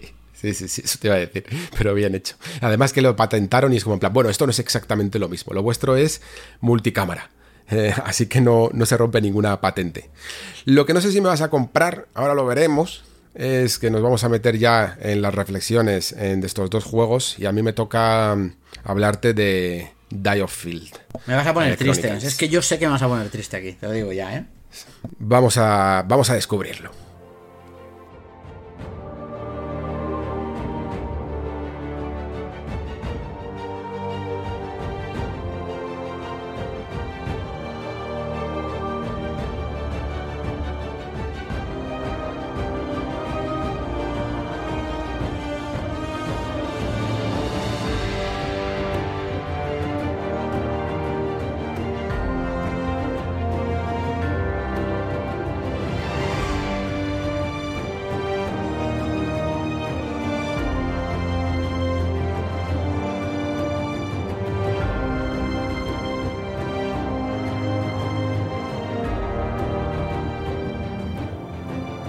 Bueno, pues como decía, mm, yo cuando estaba planteando esto, digo, ¿cómo, cómo lo hago? ¿Cómo, cómo se lo vendo a, a, Pere? Y, la realidad es que la sensación que tengo es que no te lo puedo vender, ¿vale? O sea, porque tengo la sensación de que tú además, que eres más hardcore del, del género que yo, que conoces más y que, tienes los huevos más pelados en- con todas estas cosas, tengo la sensación de que este juego no te iba a convencer del todo. Creo que te pasaría un poco como a mí, que verías destellos de grandeza en él, de, de ideas interesantes que te gustaría ver desarrolladas, pero probablemente hasta serías más contundente que yo en llamarlo casi un pequeño desastrito, ¿vale? ¿Por qué? Porque, mm, bueno, este juego eh, primero es de Lancars, que yo no es que les haya seguido mucho, pero no sé si te acuerdas que incluso llegamos a hablar cuando hablamos eh, juegos de Vita y cosas así, de ese Los Dimension. Y es una peña que es interesante porque tienen también este Monarch y, y este otro juego que de hecho comentaste la otra vez. Y ahora mismo no me acuerdo cómo se llama, cuál es el nombre. Y son peña que tiene planteamientos, tanto a nivel narrativo muchas veces como al menos como un sistema de juego, que puede llegar a ser interesante, pero que creo que aquí en, este Diofield les pudo llegar a venir un poquito grande, ¿vale? Y sobre todo creo que los últimos las últimas apuestas que ha habido dentro del género del SRPG, que aún así a veces me cuesta incluso llamarlo SRPG porque sí, vale, es un juego de estrategia con RPG, pero que la dinámica eh, tiene más que ver muchas veces con el tiempo real o incluso con un sistema de combate que puede llegar a ser eh, parecido a los, a los CRPGs tipo Baldur's Gate y cosas así, porque en el fondo tú estás parando la acción solo para poder ejecutar una habilidad concreta y luego despausar para que sigan los eh, personajes o a lo mejor los tienes que mover un poquito, alejarlos y tal, pero no llega a ese punto tan tactics, ¿no? De juegos como el que traímos la última vez con este Triangle Strategy. Y decía además que toda esta vorágine de nuevos SRPGs que están saliendo, que está viviendo casi una renovación eh, el, el género, pues hace todavía más que este Diofil mm, me parezca que pasa más desapercibido, sobre todo en lo narrativo. O sea, en lo narrativo, mmm, yo sí que aquí creo que no tengo ninguna duda y creo que además casi todos los análisis más o menos hemos estado de acuerdo en decir que no interesa prácticamente nada. O sea, es una historia muy manida, súper, súper manida, de enfrentamientos territoriales, ¿no? Y de este lado contra el otro por los recursos del tercero, que en este caso son los recursos de, de, del material de Jade, que le llaman, ¿no? Que es el que permite un poco todos los poderes mágicos, o que la magia funcione en este, en este universo. Y aparte de eso, pues tenemos el, el, un poco de la historia del protagonista eh, principal, que aunque te la empiezan a desarrollar al principio, en la intro, después se queda prácticamente prácticamente en nada o, tiene pocos momentos en los que eh, avanza sobre todo porque más que nada sobre todo al final porque tú te metes en una la típica banda esta de mercenarios y lo que empiezas a hacer son pues misiones que, que prácticamente están desconectadas las unas de las otras y así te puedes llegar a tirar las horas ¿eh? mm, simplemente como si fueras un militar aceptando las órdenes y aceptando los encargos que te dicen de, oye, mira, defiende este puesto, ataca este territorio y fuera, sin ningún hilo narrativo por detrás. Sí que es cierto que después en la base pues puedes hablar un poquito más con, con la gente y tal, y, intentar conseguir que a través de, de los compañeros tenga eso un poco más de enjundia, pero es que nunca, es que creo que de verdad que no lo levanta. Es que creo que no lo levanta. Y claro, cuando enfrentas un juego que son unas 30-40 horas y que ya sabes, y por los que hayáis jugado a Triangle Strategy, sabéis que tienen mucha carga narrativa muchas veces. Y que toda esa parte casi no te interesa. Se hace muy difícil, ¿eh? Creo que esto aquí, quiero que ya que intervengas, Pere, porque quiero que expliques un poco la importancia de una buena historia dentro de, de estos juegos en los que, sí, tú podrías decir, no, mira, me alieno de lo narrativo, me meto sencillamente a disfrutar de los combates. Imagínate un juego que sea perfecto en los combates y que la historia sea malísima. Y, costaría, ¿eh? Costaría, porque realmente esos hilos narrativos que conectan cada batalla y que hacen que realmente importen y que, que los personajes que están en juego realmente importen, eh, tiene, que, tiene que funcionar todo como un reloj. Como por ejemplo cuando tú juegas a Fire Emblem Three Houses, que ya sabéis que a mí me gusta mucho, es que era un placer todas las partes de él, porque ibas a la batalla ya no solo por disfrutar de la mecánica, sino porque ibas acompañado de tus colegas, que te los habías currado, con los que vas a clase, con los que estás hablando, con los que te están pasando cosas, y realmente ahí es cuando eh, funcionan todo, ¿no? Y Fire Emblem sobre todo ha vendido muy bien esto porque esas relaciones pueden llegar incluso en el tiempo a a profundizarse más todavía, ¿no? A arraigarse todavía más. Y por eso lo veo tan, tan desconectado. ¿Cómo lo ves aquí? Y luego ya sigo dándote un poco más la tabarra con otras partes, pero sí que quiero que, que, me aportes un poquito aquí lo que, cómo ves tú el género y, qué crees que hace bueno en el fondo también a, un SRPG. Pues mira, pues te lo cojo. Eh, yo te he dicho antes que me pondrías triste y es por eso. Porque mm, yo esperaba bastante de la historia de Diofield. Porque el planteamiento. O sea, no por clásico y, cliché tiene que ser malo, ¿no? Por decirlo de alguna forma. El problema es cuando la ejecución es mala. O sea, historias clásicas y cliché hemos vivido muchas, pero, mm, entiéndeme, la de Triangle Strategy sobre el papel es muy cliché. Lo que pasa es que después está muy bien ejecutada. Hmm. y, y, claro, y en un SRPG, eh, la historia es muy importante yo no creo que sea tan crítica como dices tú, pero para que no sea crítica como dices tú, la parte jugable tiene que ser excelsa. Y sobre todo no solo tiene que ser excelsa, sino que tiene que ser muy escalable a, tipo niveles, ¿no? Estoy hablando, por ejemplo, de Disgaea. Disgaea es, una serie, una saga, o, los juegos de estos de tipo Nippon Ichi, ¿no? Project, yo que sé, uh, Makai Kingdom, ¿no? Estos juegos y demás son juegos que la historia está bien, cumple, tira mucho de humor, tira mucho de personajes muy carismáticos, muy visualmente muy carismáticos, pero la historia al final no solo, es, no solo es muy allá, sino que queda muy diluida entre tanto combate y demás. Lo que pasa es que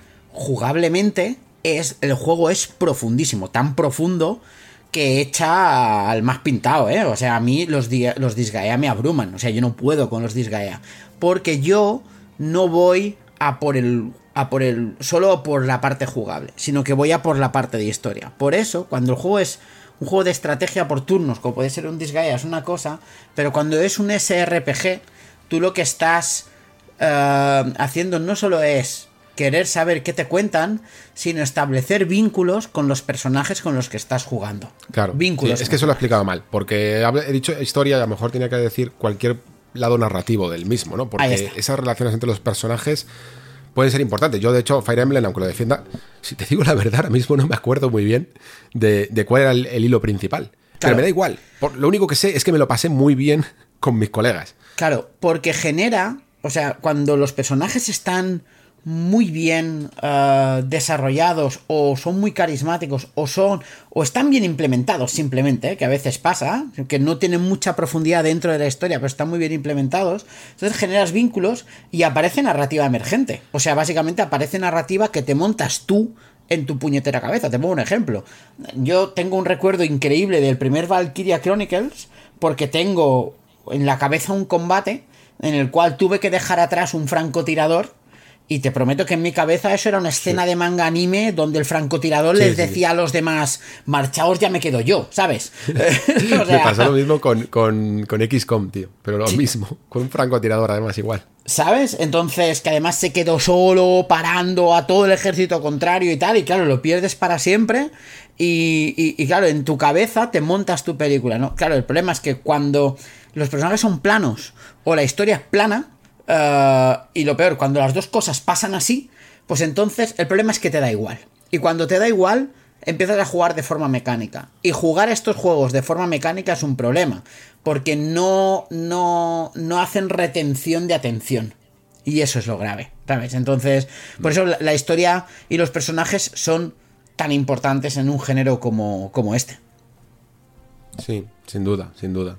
Y luego aparte es que eh, tengo, o sea, yo tengo que reconocer que al menos, o sea, he podido llegar al final y sin, estar asqueado. O sea, vale, en la, historia ya me, había sacado prácticamente, pero lo que era la base jugable, me parece que tenía ideas muy interesantes en cuanto sobre todo a hacer reacciones rápidas, a saber posicionar a los, a los personajes, pero es que también el terreno de juego, que es algo que yo creo que, hasta dentro del propio género ya se eh, ido profundizando en aprovechar las verticalidades, los eh, obstáculos que hay entre medias, las diferencias entre zonas abiertas y lugares en los que tienes que combatir que son muy pasillescos y por lo tanto no puedes aprovechar de la misma manera las unidades.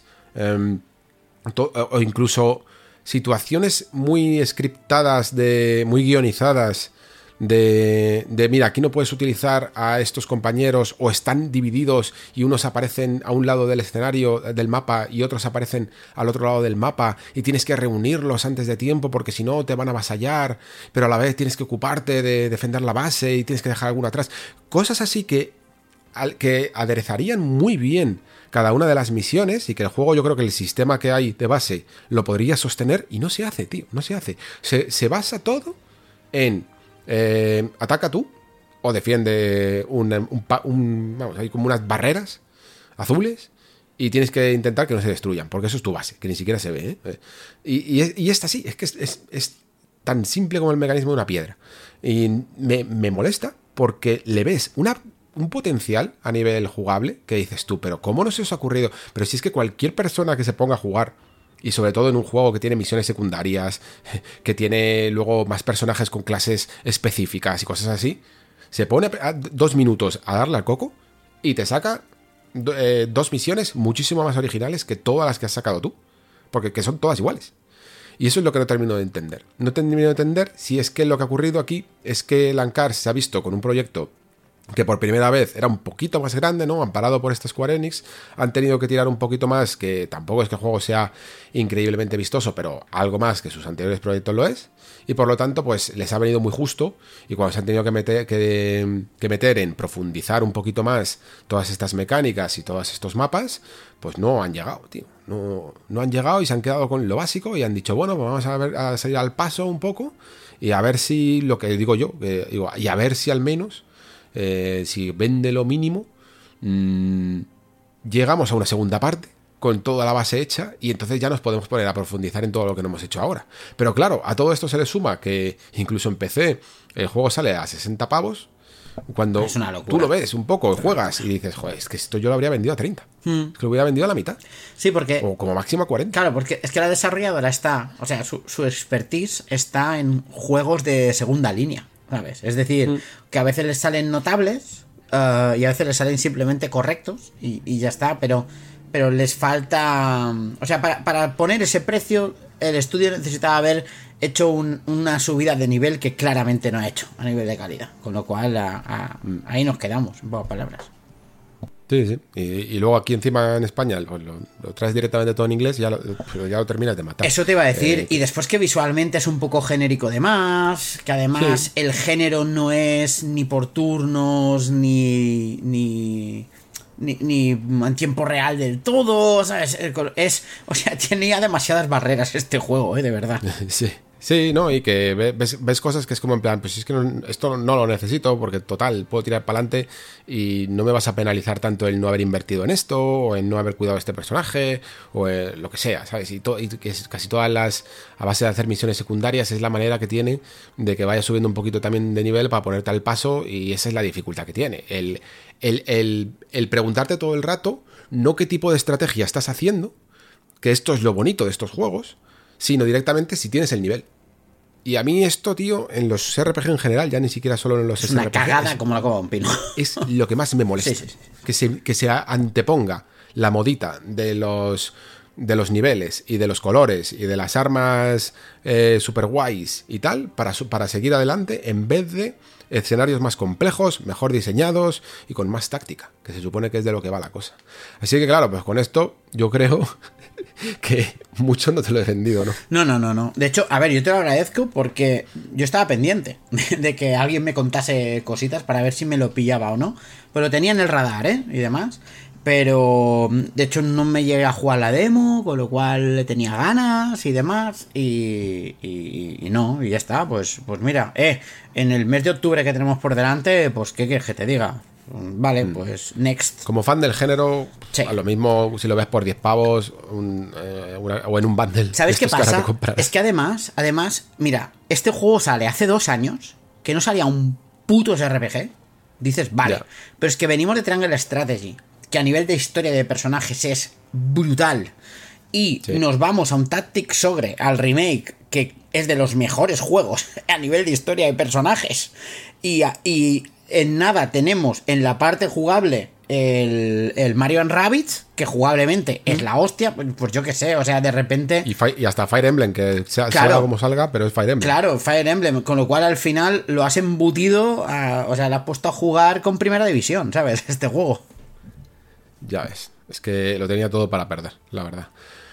Pues nada, eh, creo que no merece de- dedicarle mucho más. Eh, aún así, ya os digo, puede llegar a tener alguna cosa interesante. O sea, no creo que sea algo desastroso, pero sobre todo es que creo que está en una contradicción en el que tendríamos que pedirle que, una segunda parte solucionara todas estas cosas, pero para una segunda parte tendría que vender porque tendría que hacer cosas bien esta primera. Y no sé si se va a dar el caso. No sé si Square Enix le diría, venga, eh, aunque sea con otro nombre o algo, le podemos dar una oportunidad porque sí que vemos un destello de un potencial aquí de que se puede hacer algo mejor y, para una les damos una segunda oportunidad. Pero más allá de eso, sinceramente, no le veo más, más motivo de interés. El que, sin embargo, a mí sí que me interesa y estoy viendo bastantes críticas mixtas, lo cual siempre ayuda a la hora de conversar y, y debatir un poco sobre, eh, sobre cualquier videojuego, pero sobre todo cuando ese juego es eh, dentro de la saga Valkyria Profile, que tiene un bagaje que a muchos nos interesa por sus primeros juegos, ¿no? Por Lenneth y Silmeria en, Play 1, PSP y Silmeria en Play 2. Y luego ha tenido todo ese. to- todo, todo ese. Es que no sé ni cómo llamarlo. mm, Viaje accidentado por mundos móviles. Y cada vez que recuerdo un titular que decía: "Se- Nuevo juego de Valkyrie Profile. Llevo no sé cuántas veces leyendo ese titular para que luego pusiera: Es de móviles. Y ahora de repente llega por fin ese titular. Llega por fin un juego que no es de móviles. Y llega un poquito cambiado. Y eso es lo que nos vas a, a explicar. Porque me has causado mucho interés con este planteamiento que quieres hacer para la reflexión. De no solo decirme si el juego mola o no mola. Sino intentar analizar también esta saga y cuál es su esencia y cuál es su justificación. Así que adelante. Sí, mira, las críticas mixtas vienen por. por. si tú jugaste a los juegos mm, los primeros, el 1 y el 2, sobre todo el 1, y el cariño que le tengas a ese juego, ¿vale? O sea, la crítica mixta viene por ahí. ¿Por qué? Porque Valkyrie Profile, el primero, era un juego que es, o sea, de verdad es súper especial. De hecho, sale ese remake del Lenneth, se ha retrasado hasta diciembre. O sea, id a muerte por ese juego, porque ese juego, o sea, no estáis preparados para lo que se os viene encima. Es un JRPG eh, con muchas ramificaciones, con una narrativa increíble, con una forma de jugar increíble en el sentido de, de, de lo bien escrito que está y de cómo plantea eh, las cosas, la moralidad y los temas que toca, siendo un juego de Play 1. Pero es que además en lo jugable eh, también se brincaba mucho, porque tú llevas a, en el primer juego llevas a Leneth, que es la Valkyria, que tiene que reclutar almas para, mm, para enfrentar al Ragnarok, ya lo sabéis, ¿no? De hecho, en, en noviembre veréis otro Ragnarok muy diferente, pero, pero también lo veréis. Y, y para eso necesitas a, los a los Enherjar, ¿no? Que son almas de guerreros que vayan, una vez muertos vayan a luchar al Ragnarok, ¿no? Contigo. Entonces, ¿qué pasa? Que el primer Valkyrie Profile buscaba un punto de equilibrio. ¿Por qué? Pues porque primero eh, el Ragnarok avanzaba, hicieses lo que hacía, lo que hicieses tú. O sea, llegaba un momento en que llegaba el Ragnarok y según lo preparado que estuvieses, te tocaba batalla final. Y según cómo tuvieses a tus aliados, movida, ¿eh? sí, era muy guay. Y, y- pero, y era un poco complicado de entender. A lo mejor la primera vez la podías liar bastante. Sí, sí, sí. Hay mucha gente que ha jugado con guías y lo quiere hacer un poco perfecto. Sí. Y, la- y hasta lo puedo llegar a entender porque realmente eh, entender las decisiones de cuándo mandar a alguien, cuándo no, Claro. y hacer todo ese equilibrio de partida puede ser complicado. Claro, porque el tema era que tú, claro, tú ibas reclutando a tus héroes, entonces llegaba un momento en que, mm, que tenías que decir, o sea, cada vez que empezabas un capítulo tenías que decidir a qué héroes mandabas ya al Valhalla y cuáles seguían contigo, de forma que tú seguías aumentando de poder, pero claro, cuando tú tenías un héroe poderoso, pues tenías que decidir qué hago, me acompaña y, si, y se vuelve aún más poderoso para llegar al Valhalla fuerte, o lo envío ya porque el número de héroes también era importante, ¿no? Con lo cual tenías que buscar el punto de equilibrio de, mm, digamos, forjar héroes poderosos, pero también forjar una segunda línea de héroes más poderosos que también te pudiesen ayudar. Era, era muy interesante y además... eh, los personajes eran muy carismáticos, era muy manga anime en muchas cosas, era muy guay, ¿no? Vale, Todos tenían su historia que te la contaban al principio, Sí, que se iba sí, desarrollando. sí. Una pasada, una pasada. O sea, de verdad, este juego Un es. pixel art increíble, además. Buah, brutal, es, brutal. que es increíble. eh. Este juego es increíble, ¿vale? Y prácticamente nada está en, en Elysium, ¿vale? Nada de esto. Porque han hecho un juego muy diferente, muy diferente. Está- después, cuidado, ¿eh? Silmeria cogía algo de así, de todo esto, de Play 2, pero ya lo dolía un poco. Covenant of the Plume se lo llevaba al SRPG, precisamente. Y demás. Y después los de móvil, pues yo qué sé. ¿sabes? La verdad es que no sé ni cómo es Amaranth o no sé qué, no sé ni cómo se llamaban. ¿Vale? Entonces, ¿qué pasa? Claro, ah, para mí, yo veo el- el- la saga Valkyrie y yo al primero le tengo tanto cariño y me flipa tanto que dije, vámonos, vámonos con esto, ¿no? Y yo me lo he comprado. Y, y ahora voy a empezar diciendo, me lo he comprado a 70 pavos, ¿vale? O sea, porque sale a precio completo. Y esto es algo que la gente tiene que saber. ¿Vale la, Duele, pena, duele. ¿Vale la pena comprárselo a este precio? Pff, te diría que no, ¿vale? Mm, ¿Yo estoy contento de haberme comprado? Pues te diría que sí. Y esta contradicción yo creo que es lo interesante. ¿Qué pasa? Sinergiando con lo que decías tú en el último programa del Nexo, que yo te escucho cada semanita de forma regular, Alex, um, Square Enix no tiene. eh, o sea, está en un momento en el cual apuesta tanto por sus sagas que no está dejando sagas en el cajón porque no le vale la pena sacarlas, ¿no? Decide sacarlas aunque simplemente para que hagan un poco de ruido. Y entonces le dieron la saga Valkyria a Soleil. Soleil es un estudio que yo no los conocía, ¿vale? Y no me extraña que no los conociese, porque hicieron el Naruto to Boruto Shinobi Striker, que no me lo he jugado, Ninjala, que era ese juego que parecía un Splatoon de ninjas, ¿os acordáis? Multijugador. Y Samurai Jack Battle Tell Through Time, que tampoco sé ni qué leches es. También he... Sí, no era el catálogo más Sí, sí. llamativo. Después tienen un- ahí en marcha Project Edo, que es una especie de multijugador de ninjas, pero más serio, y algo llamado Vengeance Since Mine, que me- se enseñó en un E3, donde yo pensaba que era un Vanquish porque la armadura es la misma de San Gideon, y el teaser era la armadura. Ya está, nada más. Y después lo otro que sacan es, en febrero creo que es, Wanted Dead, que es ese juego hack and slash que Sí, sí, sí. que tiene unas reminiscencias a Ninja Gaiden guays, ¿no? ¿Vale? Entonces, Sí, sí, sí. entonces esto es lo que tiene esta gente. Claro, yo digo, ¿esta gente qué coño hace haciendo un Valkyrie Elysium, no? Y, y este Valkyrie Elysium me ha puesto contento por Wanted Dead. ¿Por qué?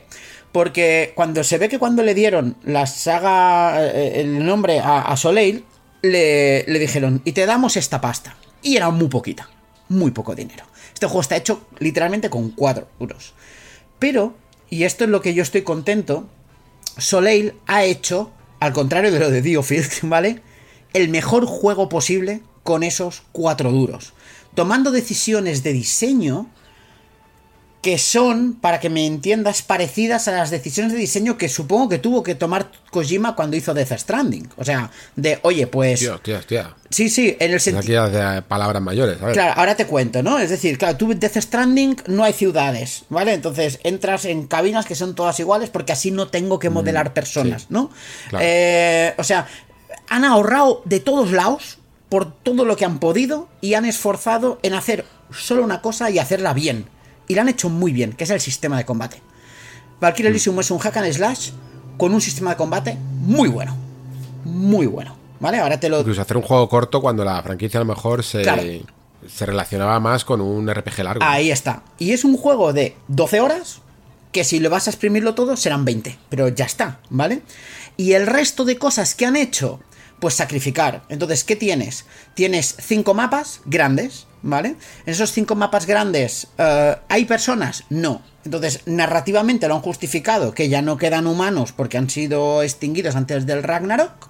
Y entonces lo que encuentras son flores que son sus recuerdos. Entonces, claro, ya no tienes que modelar las personas. no tienes que modelar. Ahí está. Guerreros. Efectivamente, entonces tienes, tienes solo a María, que es la Valquiria de este juego, y a los Einherjar, que sí, que, que son, creo que, ocho en total, ¿no? O sea, no, no hay más, ¿vale? Entonces, es un poco, un poco eso.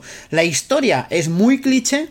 Y es muy de tropo manga anime, en plan del poder de la amistad, el apoyarse los unos a los otros en los momentos difíciles, la fuerza de voluntad puede contarlo. ta- O sea, también ha ahorrado ahí, ¿vale? O sea, mm, o sea, han ahorrado en todo hasta el punto, hasta el punto, Alex, que las misiones secundarias, para alargar un poco la historia, el juego, ¿no? Tú no puedes hacer las misiones secundarias mientras haces la misión principal. O sea, mientras tú haces la misión principal, recoges los encargos de las secundarias y las secundarias las tienes que activar en el Valhalla, que es una especie de hub principal, y entonces vuelves a mapas anteriores con partes cerradas, ¿vale? Para hacer la misión secundaria. Y entonces vuelves. ¿Me entiendes lo que quiero decir? Es decir, Mm, es esto. Entonces, ¿a qué han, ¿dónde han metido todo el dinero? Todo el dinero lo han metido en el sistema de combate, ¿vale? Porque a nivel um, artístico, el juego está bien, pero sin alardes. Pero el sistema de combate es un hack and slash que es muy solvente, o sea, lo hace todo, o sea, está súper bien y está muy basado en eh, la movilidad y sobre todo en los elementos. O sea, tú tienes magias, cada enemigo es débil a una magia y entonces, em, claro, entonces tú lo que tienes que hacer es intentar debilitarlos para poder derrotarlos antes, ¿no? El problema es que mm, no puedes hacerlo con todo porque la magia esté limitada. Pero después tienes los Ingerjar estos, que a medida que tú los vas avanzando en la historia, los tienes contigo. Y entonces, ¿qué pasa? Que tú los puedes invocar para que luchen contigo y entonces tu arma puede, o sea, coge el elemento del Einherjar que tengas invocado y sobre todo que tengas como main, porque puedes tener hasta cuatro invocados a la vez, pero uno es el principal, ¿no? Entonces, si mi Einherjar es de fuego, entonces mis ataques son de fuego, con lo cual puedes utilizar magia de hielo para parar a unos mientras le pegas con fuego a otros para encargártelos, ¿no? Entonces, claro, el juego es muy rápido, se basa mucho en esquivas, se basa mucho en parries, Corgal ya está bien, ¿vale? Y se basa mucho en, eh, en eso, ¿no? En eh, controlar zonas en base a eh, el tipo de ataques que estás utilizando y el tipo de compañeros que llevas. Además tienes armas diferentes, unas que son más adecuadas para luchar contra un solo enemigo, unas que son más adecuadas para manejar grupos y demás. Y claro, el juego, para que no... para de forma inteligente otra vez, ¿no? Un poco decir, hostia, pero si lo damos todo, esto no va a durar nada. Entonces, solo puedes llevar dos armas de las seis que puedes tener en total y solo puedes llevar cuatro tipos de magia de los ocho que puedes llevar, ¿no? Con lo cual, hay cierto momento, antes de empezar una misión, tienes que elegir con qué vas a ir y con qué no, ¿no? Y por eso también el tema de que las secundarias están fuera de la historia principal, por decirlo de alguna forma. Con lo cual es un juego que, que, claro, ¿cómo te lo diría yo? O sea, se lo decía a César el otro día, le decía, mira, esto es un juego que a nivel de diseño es de Play 2. A nivel de diseño de, de cómo, es, de cómo es, ¿vale? De hecho, me recuerda mucho a un juego de Konami que se llamaba Sword of Etheria. No sé si alguien lo jugó o no, pero si alguien se acuerda, pues por ahí van los tiros, ¿no? Es decir, a nivel de cómo es el mundo, cómo están construidos los mapas, a nivel de, de, de diseño de juego, ese Crimson Skies, ¿no? Ese tipo de juegos tan, tan de Play 2 de principio de Play 3, pues es eso con gráficos y un diseño artístico de Play 3 corriendo en una Play 4. ¿Vale? Es un poco. toda la escalera. Exacto. Pero es un juego que lo hace poquitas cosas, es consciente de sus. Soleil era muy consciente de que no podía hacer todo lo que le hubiese gustado hacer, porque este juego lo piensas, si lo hubiesen hecho con ciudades y tal, o sea, inviable, que yo creo que les hubiese gustado hacerlo, porque sabían que tienen un buen sistema de combate, y, les hubiese gustado meter lo demás, pero decidieron, decir, decidieron, ok, vamos a cumplir a lo mínimo con el resto y vamos a hacer un juego de combate de 8, un sistema de combate de 8. Y con eso vamos a montar un juego que es solvente. Y además, al final de la historia le da un girito que ahí sí que entra la reminiscencia de los primeros Valkyria. Hay un momento que hace ¡ah! Y, y, y a- al Y ya, y ya te han enganchado lo suficiente claro. como para que pidas otro. Claro, y al final es este juego, o sea, la sensación que te vas es este juego con más presupuesto hubiese sido la hostia, ¿sabes? Hubiese sido un Tales of Pero es que sí, yo te oigo y en el fondo casi más, más optimista, porque seguro que ha salido mejor. Mm. Pero me parece un poco casi lo mismo que te he comentado yo con los otros. Como que les han dado un presupuesto con el Diofil, eh, les han dado un presupuesto muy, muy pequeño, muy limitado. Es en plan, les han sacado el ruedo, en plan, apáñatelas. Eh, todo lo diferente que puede llegar a ser el caso de, de lo que sucede con los rescates de franquicias como ahora con Dead Space, que es en plan, no, no, no, esto es que de verdad que la vamos a rescatar, la vamos a volver a traer y por lo tanto vamos a invertir en hacer un remake eh, fabuloso para que todo el mundo vuelva a estar a tope con esto. Pues Square Enix es como, no, no, no, mira, es que estás del cajón, yo no te voy a dar más de esto. Así que, juégatela con, lo, con esto, que es lo que me puedo permitir perder. Y si suena la flauta y resulta que la gente está contenta con lo que has hecho, que vende un poquito y bien, lo mismo el día de mañana, hacemos un Elysium 2 o otra parte de Valkyrie Profile eh, mucho más trabajada. Y, y en la que todos esos eh, rasgos que dices tú que van al mínimo, ya te doy la pasta para que lo puedas Ahí está. profundizar mucho más. Ahí está. El problema de Diofield, o sea, me recuerda mucho. Yo te escuchaba, decía, pero es casi lo que voy a decir de Valkyrie, pero creo que Valkyrie ha sabido en qué enfocarse y Diofield no. ¿Sabes? O sea, y es eso. Bueno, ellos han sabido que, que el sistema que tenían era interesante, Mm. pero yo creo que como pues, si tú dices que, por ejemplo, que el de Elysium es batalla, batalla de 8, yo a este no se lo podría poner porque, claro, la estrategia no solo depende que la base sea buena. No, eh, bueno, a lo mejor incluso en Hack and Slash eh, sería en plan, venga, sí, es divertido dar espadazos, pero ¿qué más? Y tú me has contado un montón de cosas. Mm. Claro. ¿Sabes? Que puedes jugar con las debilidades de los enemigos, ¿sabes? Pero eh, aquí no. en, Claro. en- en Diofield luego ya no llegaron a, a dar más dentro de lo que es simplemente el sistema de combate, el sistema estratégico, ¿no? Y creo que por eso se ha quedado un peldaño por debajo Mm. Claro. de, de lo que es el Elysium. Fíjate Y- cómo y, es. en el fondo me vas a hacer jugarlo, no, a 60 pavos. No a 60 pavos, pero sí que cuando salga alguna oferta sí que lo voy a jugar, porque además también me llama la atención que no sea tan largo y me llama la atención que mínimamente al final recupere un poco de narrativamente de ese espíritu de la saga y porque sí que me da la sensación de que lo mismo aquí ahora al menos pueden llegar a, a buen puerto el día de mañana. Claro, es que fíjate lo consciente que Y es lo quiero apoyar. lo, lo consciente que es este juego de su limitación, que en el mapa, claro, ellos debían saber, el mapa está vacío. O sea, solo hay enemigos y flores, ¿sabes? O sea, no hay nada más, ¿vale? Y, y- y- ah, bueno, bueno, el Valhalla, que sepáis que el Valhalla pasa porque en la tierra no quedará ningún barril de madera ni ninguna caja de madera, ¿vale? O sea, porque los destruyes todos, porque hay, hay loot dentro. Cuando digo loot es monedas y las cositas que te permiten subir de habilidad, porque tienes árboles de habilidades muy sencillos, pero también, ¿no? Claro, cuando tú te los cargas. So- solo hay enemigos y flores, es un buen título. Exacto, ¿no? Pero hasta el punto que en el mapa te salen los coleccionables. Te dicen, no, no, tú, o sea, no importa explores, te dice, la flor está aquí. Ves a por ella, ¿sabes? o sea, no, no, no, te va- no vas a dar más vueltas. No pierdas el tiempo dando vueltas, Exacto. ya te lo digo yo. te digo dónde están, no te preocupes, ¿vale? Lo interesante es que llegarás ahí, habrá enemigos y lucharás, que es lo divertido, ¿no? Es un poco, un poco eso. Pero claro, ¿y por qué digo que me pongo contento? Porque claro, yo veo este Valkyrie Elysium, que os diría que os bajéis la demo, porque si la demo os gusta, os gustará el juego, porque es el primer capítulo entero, es, es el, es el, la intro, por decirlo, la- el tutorial, donde tienes más habilidades de, del, que después tienes cuando empiezas el juego propiamente dicho y el primer capítulo entero. Si te gusta eso, pues que sepas que es así 12 horas, ¿vale? O sea, ya, ya está, o sea, no hay, no hay más.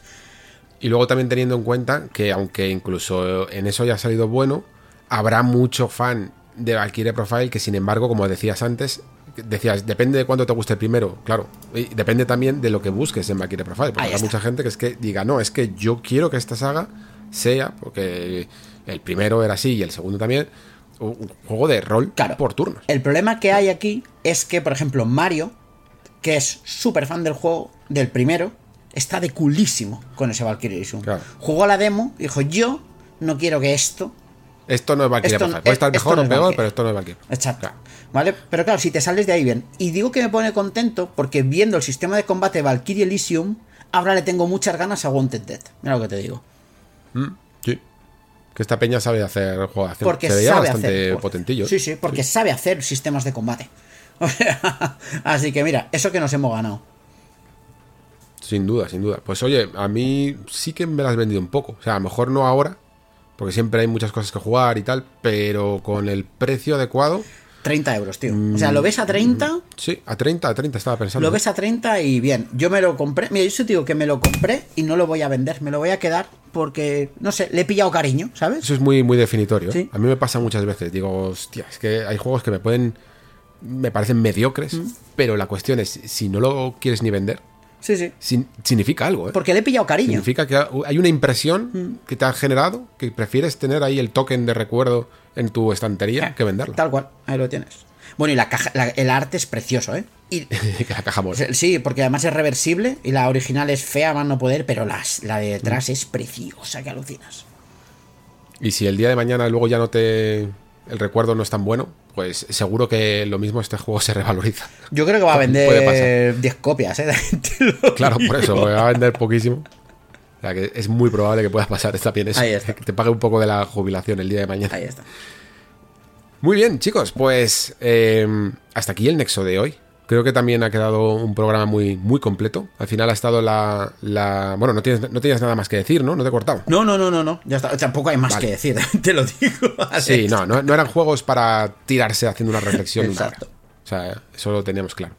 Eh, y nada, yo creo que sí que ha quedado un programa muy completo. Creo que la actualidad además ha, ha dado temas a, a discutir eh, muy, muy importantes y que de nuevo son y vamos a seguir viéndolos a lo largo del año. Yo creo que todo lo que está sucediendo con ese con estos productos, ahora sí que lo voy a decir bien, transmedia, eh, es algo que ya es o sea, que es que vamos a seguir viendo más y seguro que todavía vamos viendo incluso más estrategias y cada vez más claras. Y, y, y- y es un poco lo que vamos a seguir contando esta nueva temporada y que espero que también lo sigamos contando con el amigo Pere, que, al que le agradezco enormemente que se haya vuelto a pasar por aquí. Ya hablamos de que lo mismo esta temporada se pasaba un poco más y, y yo de verdad que se lo, se lo agradezco un montón porque como veis sus aportaciones son maravillosas y sobre todo...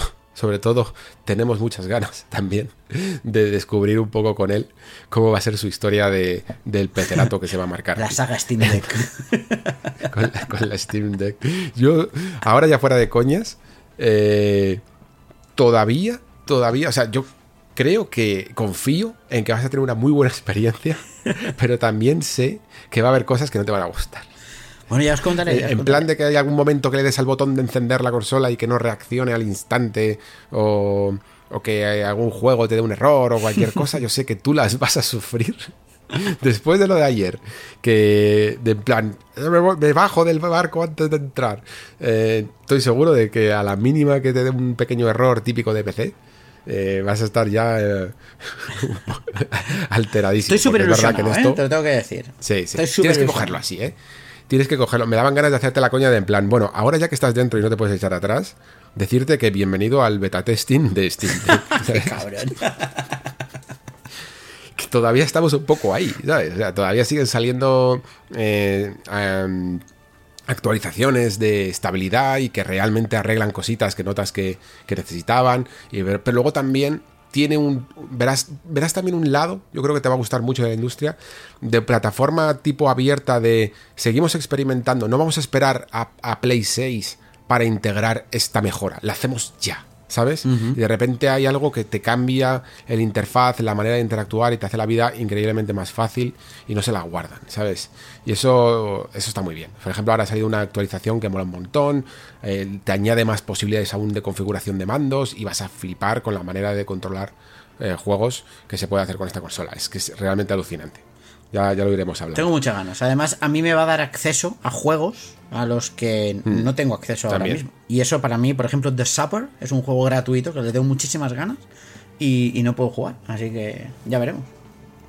Bueno, eh, no- tendrás que mirar si es compatible. También te digo que muchos de estos juegos están tan desconocidos a lo mejor, eh, no pone el check de verde o amarillo de que está verificado, pero no significa que no vayan a funcionar. ¿Vale? Vale, vale, vale. Alex, Eh, Alex no empieces a darme problemas antes de empezar, ¿eh? O sea, Ya has firmado, una vez que ya firmas el contrato, ya te puedes echar para atrás. Ahora ya te puedo decir toda la verdad.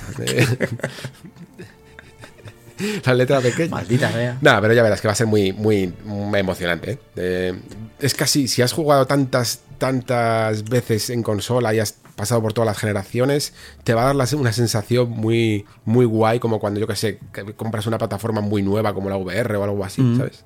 De decir, hostia, eh, cuántas cosas hay aquí por descubrir y no solo, no solo jugar. Y además para el tipo de juego que vas a hacer tú, que no te vas a centrar en esos grandes, sino que te vas a centrar sobre en, todo, ¿eh? en cositas desconocidas, más pequeñas. Yo creo que la- no, no vas a tener tanto problema a lo mejor de batería o de ruido de ventilador, que es alguna de las cosas así más grandes que está notando la gente que juega a juegos, pues eso, muy exigentes. Y nada más, pues muchas gracias de verdad, Pere, por pasarte por aquí. Y ya sabes que estoy ya directamente, tu, tu ca- es tu casa. Muchas gracias y un placer. Y no os preocupéis, audiencia. Esto de la Steam Deck va a ser emocionante, sobre todo para vosotros. Seguiremos con ese contenido recurrente de mi, de mi periplo y demás. Y muchas gracias a ti por invitarme. ¿eh? Yo sabes que disfruto un montón y para mí es un orgullazo estar aquí. Muy bien. Y a vosotros, queridos oyentes, también sabéis que hay que despedirse dando las gracias. Eh, gracias también a aquellos que apoyáis el programa en la plataforma de Patreon. Espero que estéis disfrutando de los nuevos contenidos que he ido subiendo estas, estas últimas semanas. La verdad es que han salido tanto en la modalidad de preguntas y respuestas como en los podcasts extras, temas que yo considero que están bastante, bastante interesantes. Y espero que lo estéis disfrutando todo. Y como siempre digo, muchísimas gracias por estar ahí. Muchísimas gracias por escuchar. Se despide Alejandro Pascual. Hasta el próximo programa.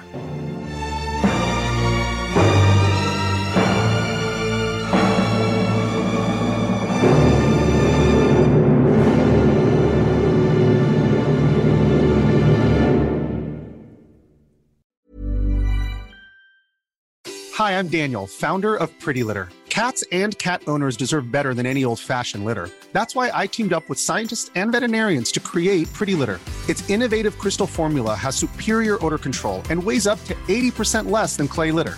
Pretty Litter even monitors health by changing colors to help detect early signs of potential illness. It's the world's smartest kitty litter. Go to prettylitter.com and use code ACAST for 20% off your first order and a free cat toy. Terms and conditions apply. See site for details.